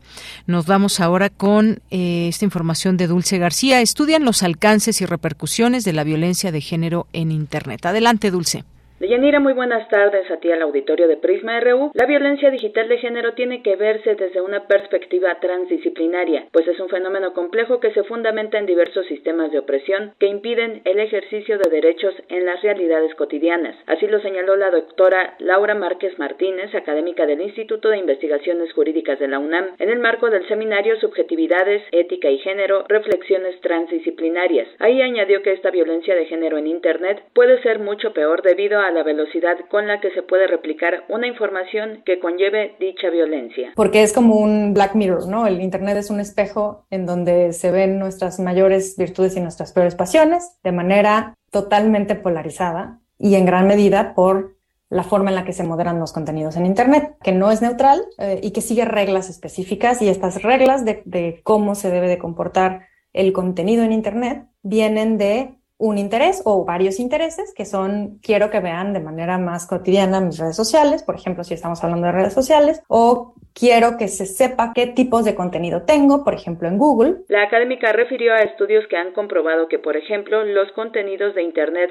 de las personas negras no se visibilizan de la misma manera que los de las personas blancas y que la justificación a eso ha sido sencillamente el lenguaje. Porque utilizan mucho el slang como eh, show that bot o como o groserías en inglés que son parte del slang, pero que no necesariamente son groserías, sino que simplemente son parte del slang. Entonces, como las reglas de moderación de contenido son no tengamos un lenguaje inflamable, aunque eso sea parte de un slang que no necesariamente se tendría que pasar por, esta, por este filtro, si no lo consideramos, si no vemos la interseccionalidad, si no vemos que son personas con distintos contextos, pues entonces pasa esto, que nadie estaba viendo todas las quejas y, todo, y todos los comentarios siquiera de personas eh, en este estrato de interseccionalidad. La doctora Laura Martínez Márquez destacó que es necesario notar y analizar que la forma en la que se estructura la Internet sigue estando regida por las personas que siempre han tenido el poder y que no está teniendo la participación de las mujeres que se requiere para que dicha estructura cambie. Esta es la información. Muy buenas tardes. Gracias, Dulce. Muy buenas tardes. Nos vamos ahora a la información internacional a través de Radio Francia. Relatamos al mundo. Relatamos al mundo.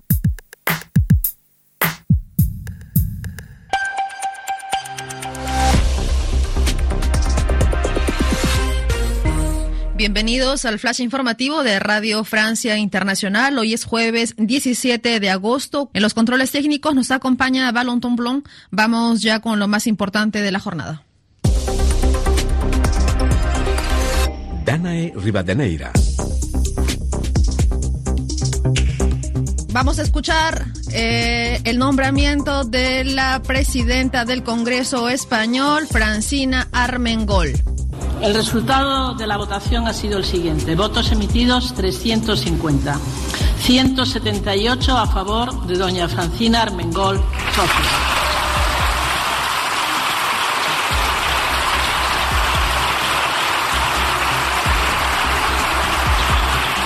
Se trata de una victoria para los socialistas españoles y que se presenta como una antesala para la también victoria del actual jefe de gobierno Pedro Sánchez para repetir el cargo. Un triunfo posible previo acuerdo con los independentistas catalanes. España sacudida también por los incendios de Tenerife. Más de 1.800 hectáreas se han visto afectadas, así como 7.600 personas. Un escenario similar al de Canadá. Los incendios fuera de control han provocado la evacuación de Yellowknife, la mayor ciudad del norte del país. En los días anteriores se han evacuado cerca de 170.000 personas.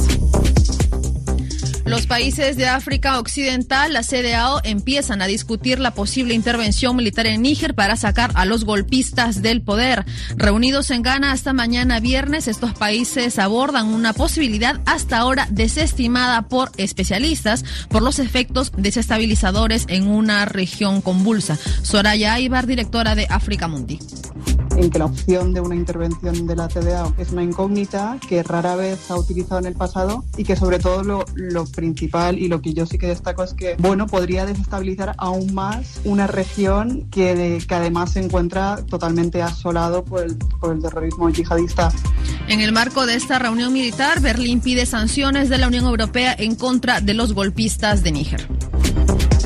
En América Latina, México se encuentra sacudido por la desaparición de cinco jóvenes en el estado de Jalisco. Imágenes de su cautiverio y probable asesinato fueron difundidas por redes sociales mientras las autoridades continúan su búsqueda. Detrás de ese acto se apunta al crimen organizado, especialmente al cártel de Sinaloa. Hasta aquí las noticias en Radio Francia Internacional.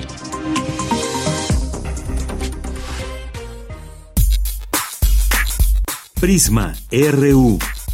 Relatamos al mundo.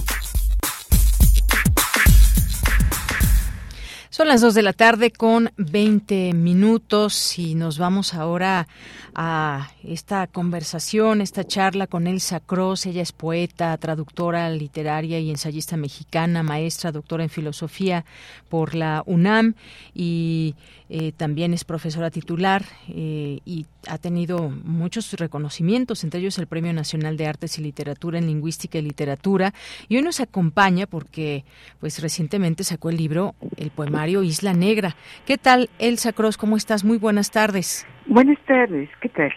Pues un gusto poder escucharte. Esto de Ediciones Era, Isla Negra, un nombre además, eh, además bellísimo, y que me gustaría que nos platiques aquí al público que te escucha en Prisma RU de Radio UNAM un poco sobre esta, pues sobre esta obra, obra que ahora nos trae a platicar contigo, estos poemas que refieren, pues quizás a, a viajes que pues bueno, cuéntanos un poco cómo, cómo nació esta idea y cómo ahora, después de tantos libros, también nos traes Isla Negra.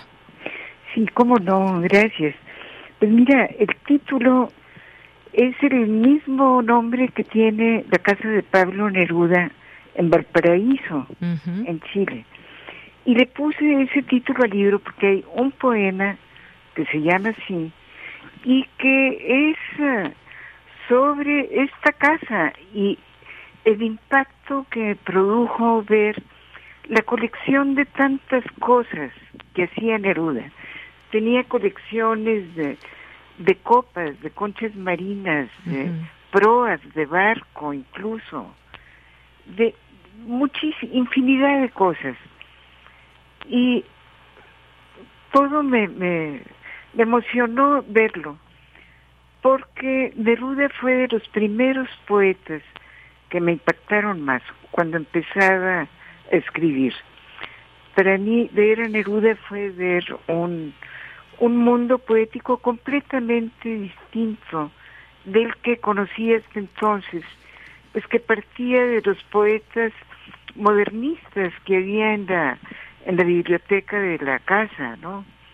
Entonces, siempre he tenido un afecto especial por la figura de, de Neruda y fue fue muy emocionante ver esa y otras casas suyas porque tuve la oportunidad de, de conocerlas. Y el libro es un poco lo de la casa está lleno de poemas muy diversos entre sí que pues hacen colecciones de, de cosas raras y peculiares también, ¿no?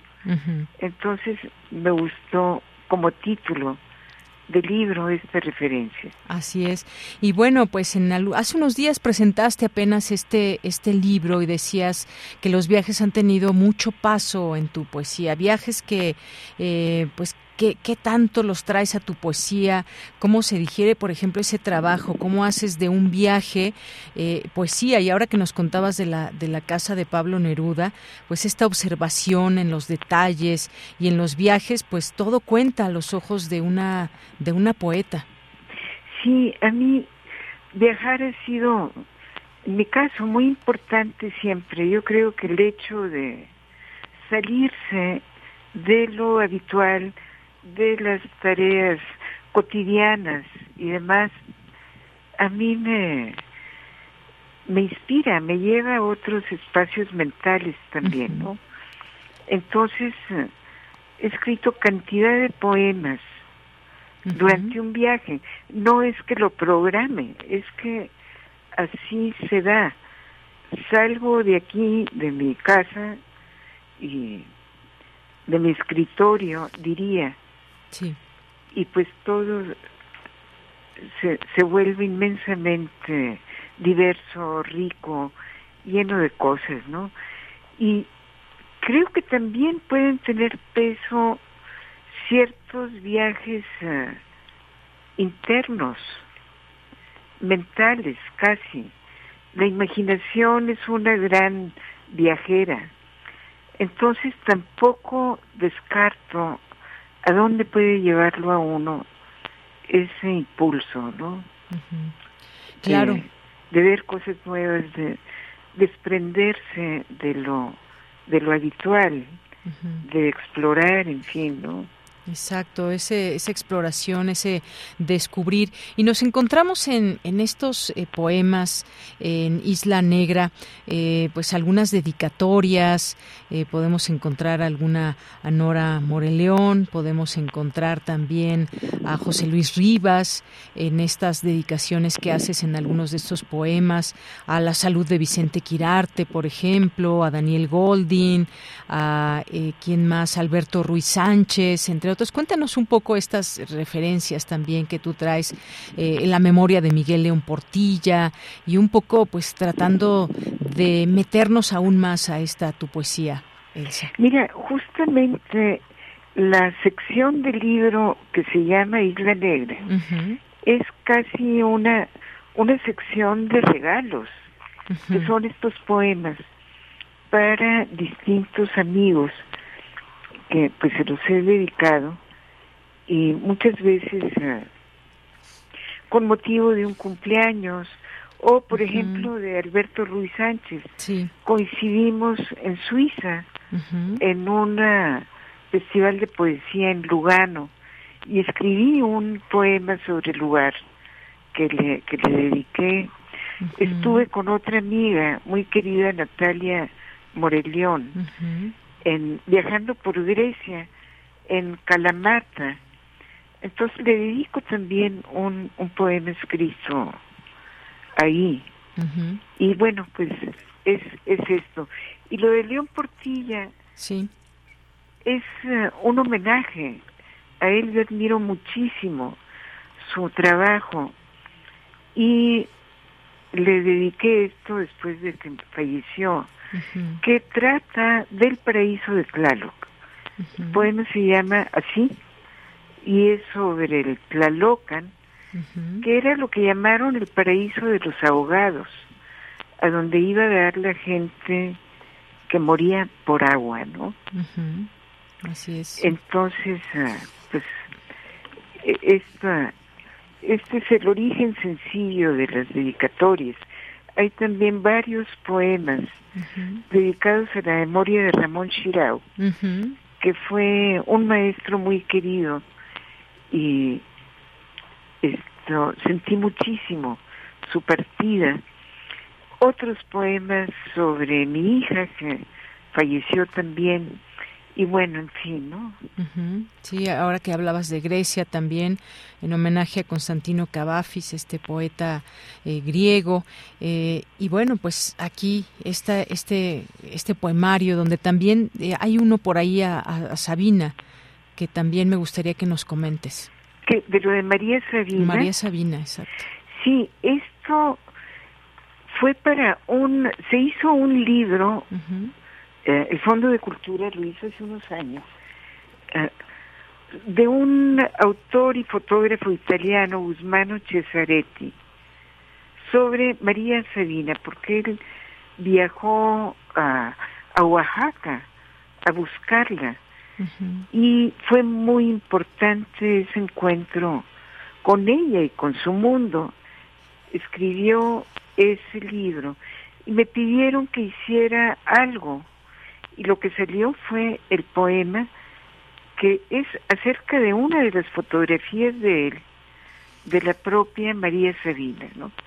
Entonces el, el poema es simplemente la descripción de la fotografía intercalando partes de lo que María Sabina dijo en una de las sesiones con Gordon Wasson que él eh, grabó y eran como poemas maravillosos, ¿no?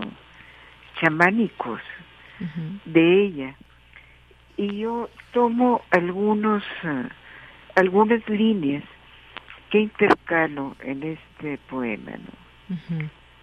Muy bien. Que dice, por ejemplo, mis niños pequeños, mis niños que bailan, refiriéndose desde luego a los hongos, ¿no?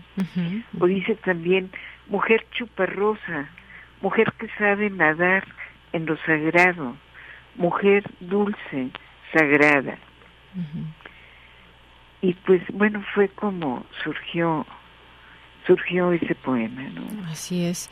Bueno, pues el sacro siempre eh, el tiempo, el tiempo, tú sabes, aquí en la radio, quiero decir también hay un poema, también me gustó mucho, todos me gustaron, pero este de Memoria del 68 también siempre importante esta esta memoria, eh, la última parte que titulas Disolución también el poema de Luciérnagas, pausa, eso.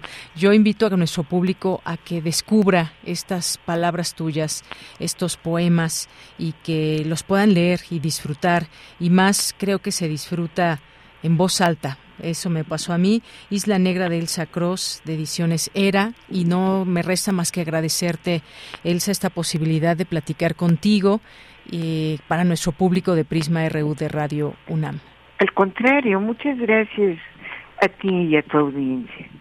Un abrazo, hasta luego. Hasta luego, gracias.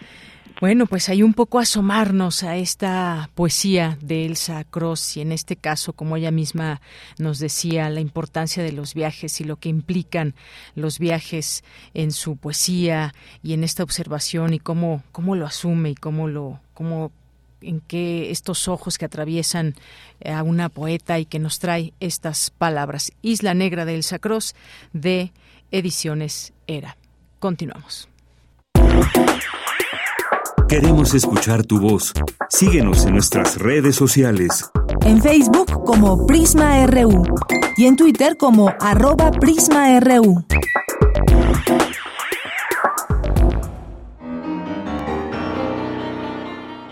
Hola, buenas tardes.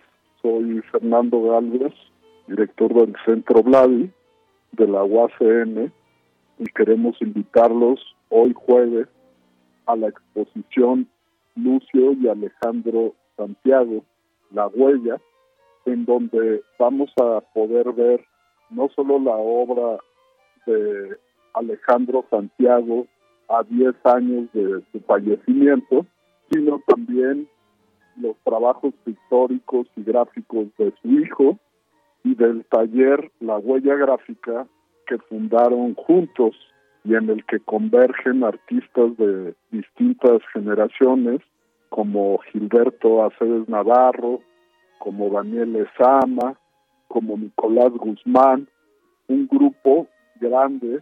Entre todos estamos haciendo un homenaje a este gran artista oaxaqueño que nos dejó hace una década y cuyo tema central o que lo hizo más célebre fue su gran pieza escultórica de 2.501 esculturas en torno a los migrantes.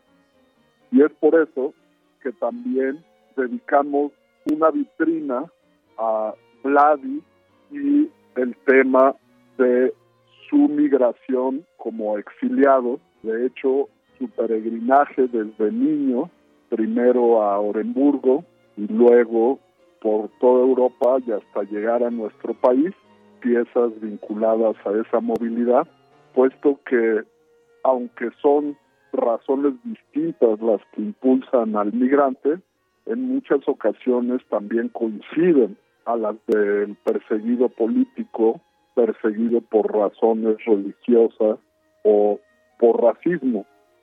Tenemos esta convergencia, la exposición de dos artistas de Oaxaca, su taller de grabado también, y esa vitrina de Vladi, la cual agregamos también porque en el transcurso del montaje de la exposición nos enteramos que nuestro gran Vladi, su obra fue nombrada como monumento artístico nacional, lo cual es una gran distinción que muy pocos artistas mexicanos tienen, en específico ocho únicamente, Gladys el número nueve.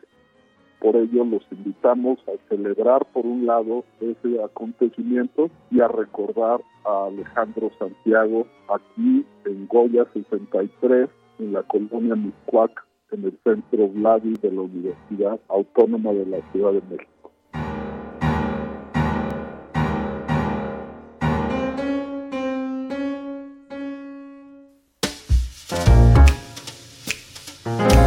Cinemaedro con Carlos Narro. Bueno, pues ya estamos ahora en Cinemaedro con el maestro Carlos Narro, que ya nos acompaña en este jueves 17 de agosto. ¿Cómo estás, Carlos? ¿Cómo estás? Pues muy bien, muchas Qué gracias. bueno. Un saludo a todo el auditorio. Y pues comentándote, las semanas pasadas se lo comentaba a, a Vicky, el martes fue la inauguración de las nuevas instalaciones de Cineteca Nacional, allá en donde alguna vez estuvo el cine Pedro Armendáriz, después estuvo una cadena de Cinemark, después estuvo Cinemex, y ahora la llaman Cineteca Nacional de las Artes. Un pésimo nombre. ¿Por qué? Pues no es una Cineteca Nacional. La Cineteca Nacional es solo una. ¿Sí? Y estas son instalaciones para la exhibición de cine. Y están padrísimas, sin duda. Entonces estuve ahí en la inauguración, me aburrí, me fastidié y me fui. Ni modo, pues así soy. ¿No? En el momento en el que eh, estaba yo parado junto a Nerio Barberis, un hombre con el Ariel de Oro, gran figura del sonido en la cinematografía nacional. Un momento antes estaba yo con eh, Tony Kuhn, Ariel de Oro, por su trayectoria, uno de los mejores fotógrafos de la historia del cine mexicano. Y empieza el, el evento y me doy cuenta que todos los funcionarios están sentados en una larga mesa enfrente y yo dije, ¿qué hacemos aquí parados? Este es un evento hecho para automenajearse ellos. Y aunque también estaban sentados ahí mis amigos, este Alejandro Pelayo, este Mariano Varo, pues dije yo ya me voy, me fui. Y me fui, pero bueno, ya vi las instalaciones. Están padrísimas. no las conozco. No, me quedé a ver el corto de Hermosillo que quería ver. Idilio. Este. En fin. Eh, ¿Por qué dije al inicio de esto malamente llamadas Cineteca Cineteca Nacional, Nacional. de las Artes?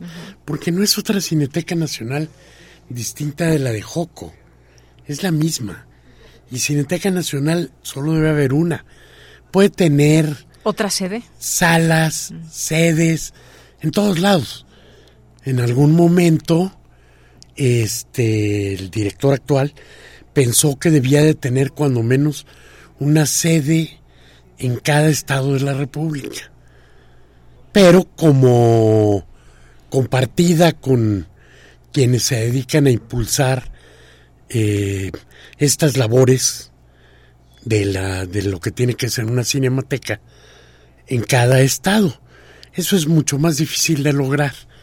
Pero bueno, pues hay lugares que por sí mismos, como Nuevo León, ya tienen su, su cinemateca local, como Michoacán. Morelos Entonces, tiene una cineteca, ¿no?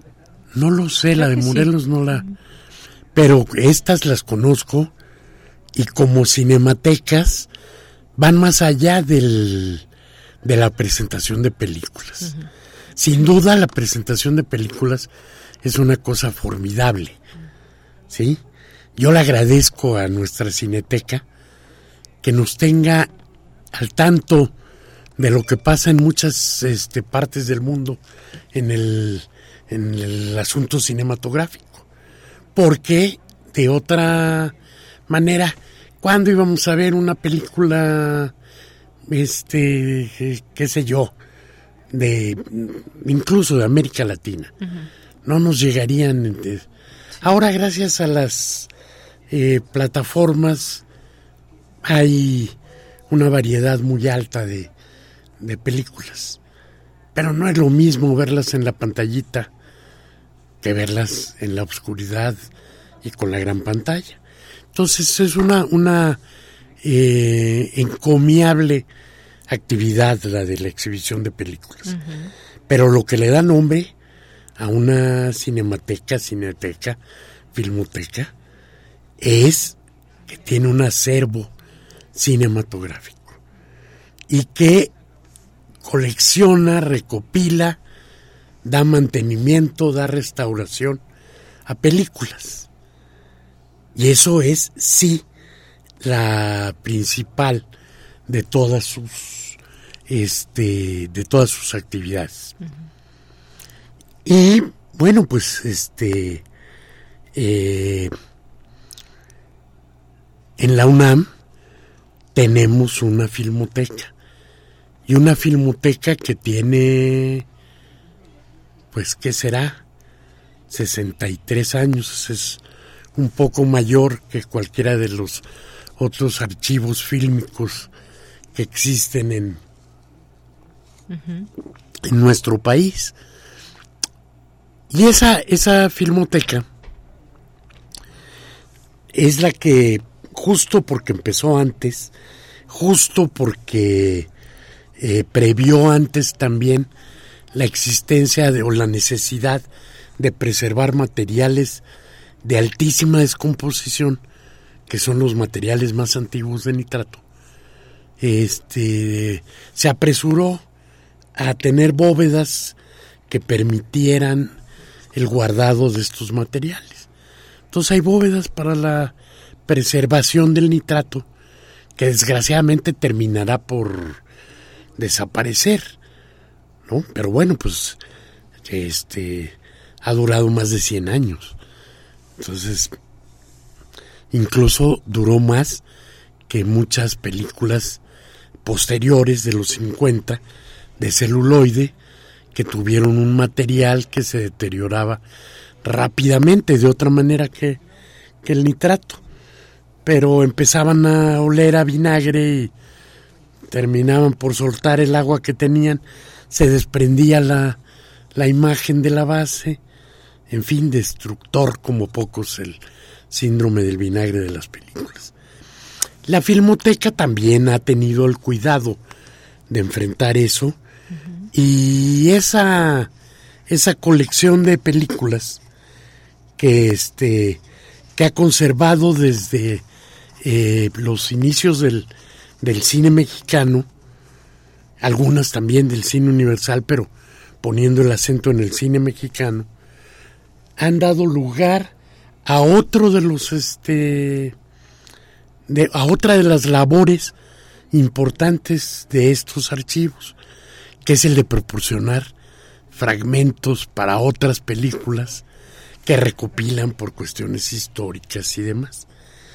Y en los últimos años, o de los que recuerdo yo, que la Filmoteca ha utilizado o ha sido la que ha proporcionado los fragmentos, encontramos películas importantes en el cine mexicano, como La línea paterna de José Buil, una película de, de 1995, en el que se rescataron materiales en un extraño formato de ocho y medio milímetros con una perforación al centro entre los cuadros, que fue rescatada por la Filmoteca y a partir de ahí José Buil pudo rescatar la historia de su padre y su abuelo, que fueron fotógrafos de, de este, de casa fotográfica, pues, donde te vas a hacer el retrato para la- el título, para, pero que filmaron muchas cosas porque fueron,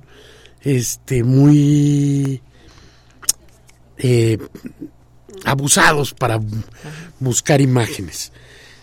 En- aparte de esa, pues hay, ha habido varias, la danza del hipocampo en el 2014, la historia en la mirada de José Ramón Miquela Jauregui, eh, Dispósito, Fragmentos de Memoria y Olvido de Nila Guis del 2016 y series como La Memoria Viva de ciertos días que hizo este Eduardo Patiño para el Canal 22, todas a partir de imágenes de la Filmoteca.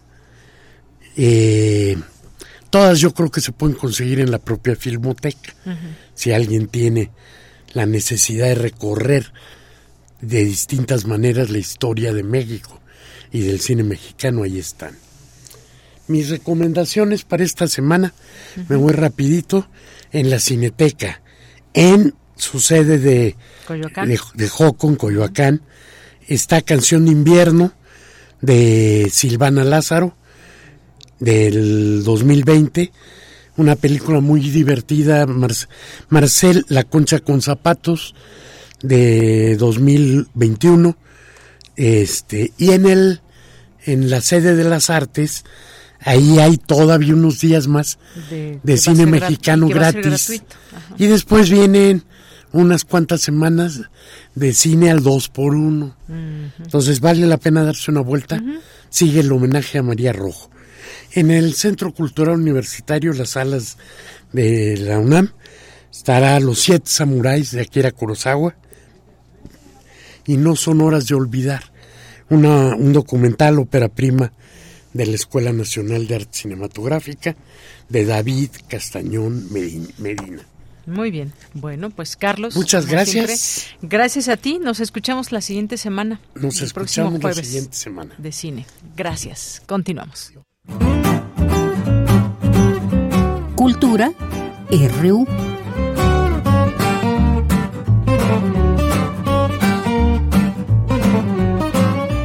Bien, nos vamos ahora a Cultura con Tamara Quiroz. Tamara, muy buenas tardes. Muy buenas tardes, muchas gracias, Deyanira. Seguimos con la información. Ayer compartimos un adelanto con todas y todos ustedes que nos acompañan a través de estas frecuencias universitarias de lo que sucederá en la Feria Internacional del Libro de las Universitarias y los Universitarios, que se realizará del 29 de agosto al 3 de septiembre en el Centro de Exposiciones y Congresos de Ciudad Universitaria.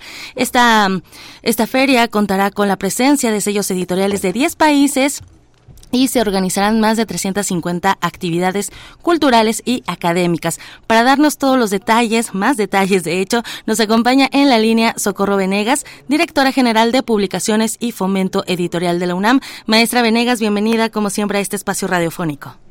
¿Qué tal? Buenas tardes. Muchas gracias a ti por el espacio y la oportunidad de invitar a, a todas, a todos, a quienes nos escuchan para que nos acompañen en esta gran feria que se ha vuelto ya el núcleo de la edición universitaria en Hispanoamérica. Es una feria única, no hay otra en donde el protagonista sea el libro, eh, las publicaciones universitarias. Eh, vamos a tener eh, sellos editoriales de más de 200 universidades, entonces eso hace esta cita pues una oportunidad de verdad inédita, ¿no? los libros que generalmente no encontramos en, en ninguna librería, que a veces ni siquiera las grandes plataformas eh, nos pueden conseguir los, los libros que a veces estamos buscando, que publican eh, las universidades en, en toda la geografía de nuestro idioma, incluso Estados Unidos, otros países, pues bueno, aquí los van a encontrar a precios muy accesibles, disponibles y además con un programazo que, como bien acabas de decir, tiene más de 350 actividades. Un adelanto de, de este programa, eh, maestra Venegas, sobre todo hablando de, pues ya llegan a la, a la quinta edición y también tienen eh, una universidad invitada, ¿no? Siempre lo que, lo que se acostumbra, por decirlo así, pues es invitar a una universidad y abrir este espacio de diálogo también en diferentes ejes temáticos.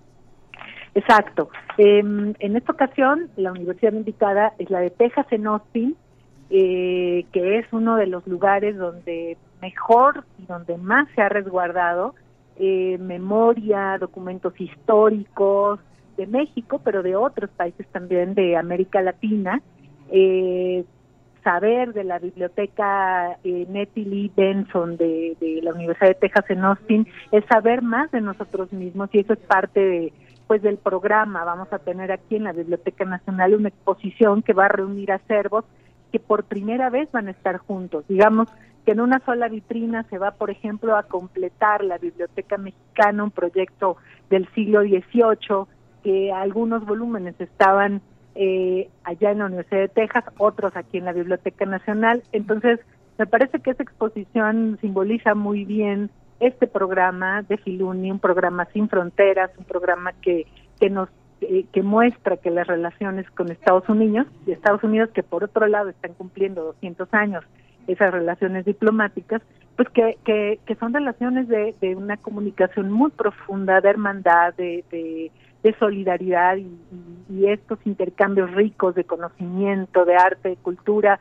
pues es lo que vamos a encontrar acá en la feria. Sin duda. Maestra Venegas, en la ceremonia de inauguración es el 29 de agosto a las 11 horas. Por supuesto estará el rector Enrique Graue acompañado de pues también varias eh, de los sí, de los que están a cargo de diferentes direcciones, ¿no? De, de la UNAM. Y me gustaría que nos platicara sobre la inauguración y el, el premio eh, que se entregará en esta en esta ceremonia, que también es importante mencionarlo, ¿no? Se le entregará eh, al brasileño Plinio Martins Filo este reconocimiento Rubén Bonifaz Nuño a la trayectoria editorial universitaria 2023.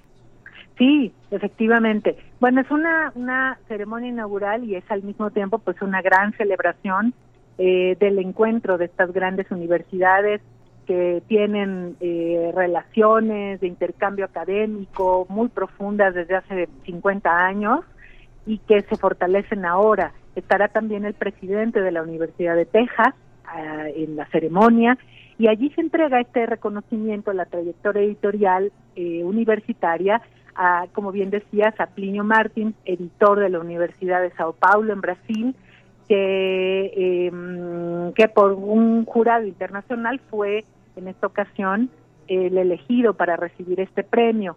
Eh, después de la ceremonia inaugural, queremos invitarles a que nos acompañen a la conferencia magistral. La conferencia de apertura será con el gran historiador Robert Danton, quien habla, eh, su conferencia se llama eh, Una historia comparada de la cintura. Es una de las voces más inteligentes, más interesantes, imprescindibles de nuestro tiempo. Esa conferencia es a la una de la tarde y en fin, jornadas en las que escucharemos a Miriam Toews, la escritora, autora de Ellas Hablan, una novela que, que nos ha simbrado, que además se convirtió en película con un guion que la propia autora hizo y que ganó un Oscar.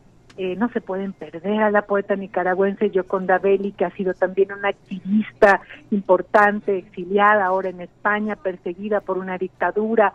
Eh, eh, estas actividades que ahora te menciono atraviesan justo los ejes de, Filuni, libertad de expresión, salud y bienestar, sociedad y tecnología, en fin, eh, una serie de, de, mm, de, temáticas que están en la agenda contemporánea, que nos surgen, que nos duelen también. Hablaremos de la situación de periodistas en, en, en, América Latina, específicamente en México, presentaremos libros, en fin, eh, talleres, actividades para los más jóvenes, eh, diría que en realidad cualquier persona eh, está invitada a Filuni, encontrarán una oferta aquí para todos, para todas. Eh, es una fiesta que los fines de semana se convierte en una cita familiar eh, y que entre semana además recibe a más de 18 mil estudiantes, no solamente de ciudad universitaria, sino que a través de un programa que se llama Filuni por ti, va por ti, traemos desde los planteles más alejados a varios estudiantes para que disfruten de su feria, disfruten de, de, ciudad universitaria y de este programa que diseñamos especialmente para ellos. Por supuesto, qué importante esto que, menciona maestra Socorro Venegas sobre también no es eh, sí es de las y los universitarios, pero también para el público en general, para diversas edades. Hablando de las ediciones universitarias, maestra, ¿qué nos puede compartir sobre los libros o vaya las publicaciones coeditadas entre la UNAM y la Universidad de Texas? Bueno, tenemos dos libros que trabajan alrededor de los ejes temáticos de Filuni y de intereses eh, muy claros de trabajo de, de, ambas universidades. El primer título es Testigos no deseados, periodistas y conflicto en América Latina, un libro de Gabriela Polit, investigadora de la Universidad de Texas. Uh -huh. Y este libro eh, tiene su, su origen en varias entrevistas que la autora hizo a periodistas mujeres en nuestro continente y donde revela pues qué significa para una mujer periodista trabajar y sobre todo en México donde este oficio ya es considerado uno de los más letales, ¿no? Que, que tiene tantos tantos riesgos. Eh, es una reflexión muy importante para atender eh, lo que está sucediendo con los periodistas eh, y especialmente esta visión desde México. Y el otro libro se llama El árbol de la palabra y reúne nueve ensayos de mm, cuatro investigadores de la Universidad de Texas, cinco autores del lado de México y de lo que se trata justamente es de reflexionar sobre cómo revitalizar las lenguas indígenas, que no sean ríos subterráneos, que las lenguas indígenas cuenten, que no desaparezcan, qué podemos hacer en una reflexión amplia, una, una reflexión que no se centra solamente en un país, sino en toda una región, ¿no? sabiendo que los territorios originarios pues eran otros, ¿no? Las fronteras que hoy vemos dibujadas pues son otras, las lenguas no las tienen. Entonces, em, es un libro que coordinamos eh, Adela Pineda, académica de la Universidad de Texas, y yo misma, y bueno, será un libro que, que nos encantará eh, poner en manos de los lectores. Por supuesto, vaya que no terminaríamos con todas las actividades que se van a realizar durante estos seis días, maestra Socorro Venegas. Sin embargo, pues hacemos esta invitación para que exploren, eh, pues a nuestro auditorio, que exploren las posibilidades que nos brindan a través de esta feria de las y los universitarios y que además, pues también se acerquen a también las otras eh, disciplinas que estarán presentes, ¿no? El carro de comedias con el teatro, también habrá música y bueno, también las cátedras que forman parte de la UNAM estarán participando en esta feria y pues muchísimas gracias por acompañarnos. Tenemos esta cita del 29 de agosto al 3 de septiembre en el Centro de Exposiciones y Congresos de la UNAM. Muchísimas gracias, maestra Socorro Venegas, por acompañarnos. Muchas gracias, saludos a todo el auditorio y les esperamos en esta fiesta de la Coordinación de Difusión Cultural de la UNAM. Eso, ahí nos vemos. Muchísimas gracias. Chao. Hasta luego. La maestra Socorro Venegas es directora, es directora general de Fomento y Publicaciones, de Publicaciones y Fomento Editorial de la UNAM. Recuerden que también estaremos en una transmisión especial desde Radio UNAM a partir del martes 29 de 6 a 7, así que llevaremos hasta sus oídos lo que lo que sucede en esta Filuni. De Yanira yo me despido y que tengan excelente tarde. Gracias, Tamara. Y bueno, pues ahí muy atentos de Filuni, por favor, y esta esta fiesta. Ay, cuidado Tamara.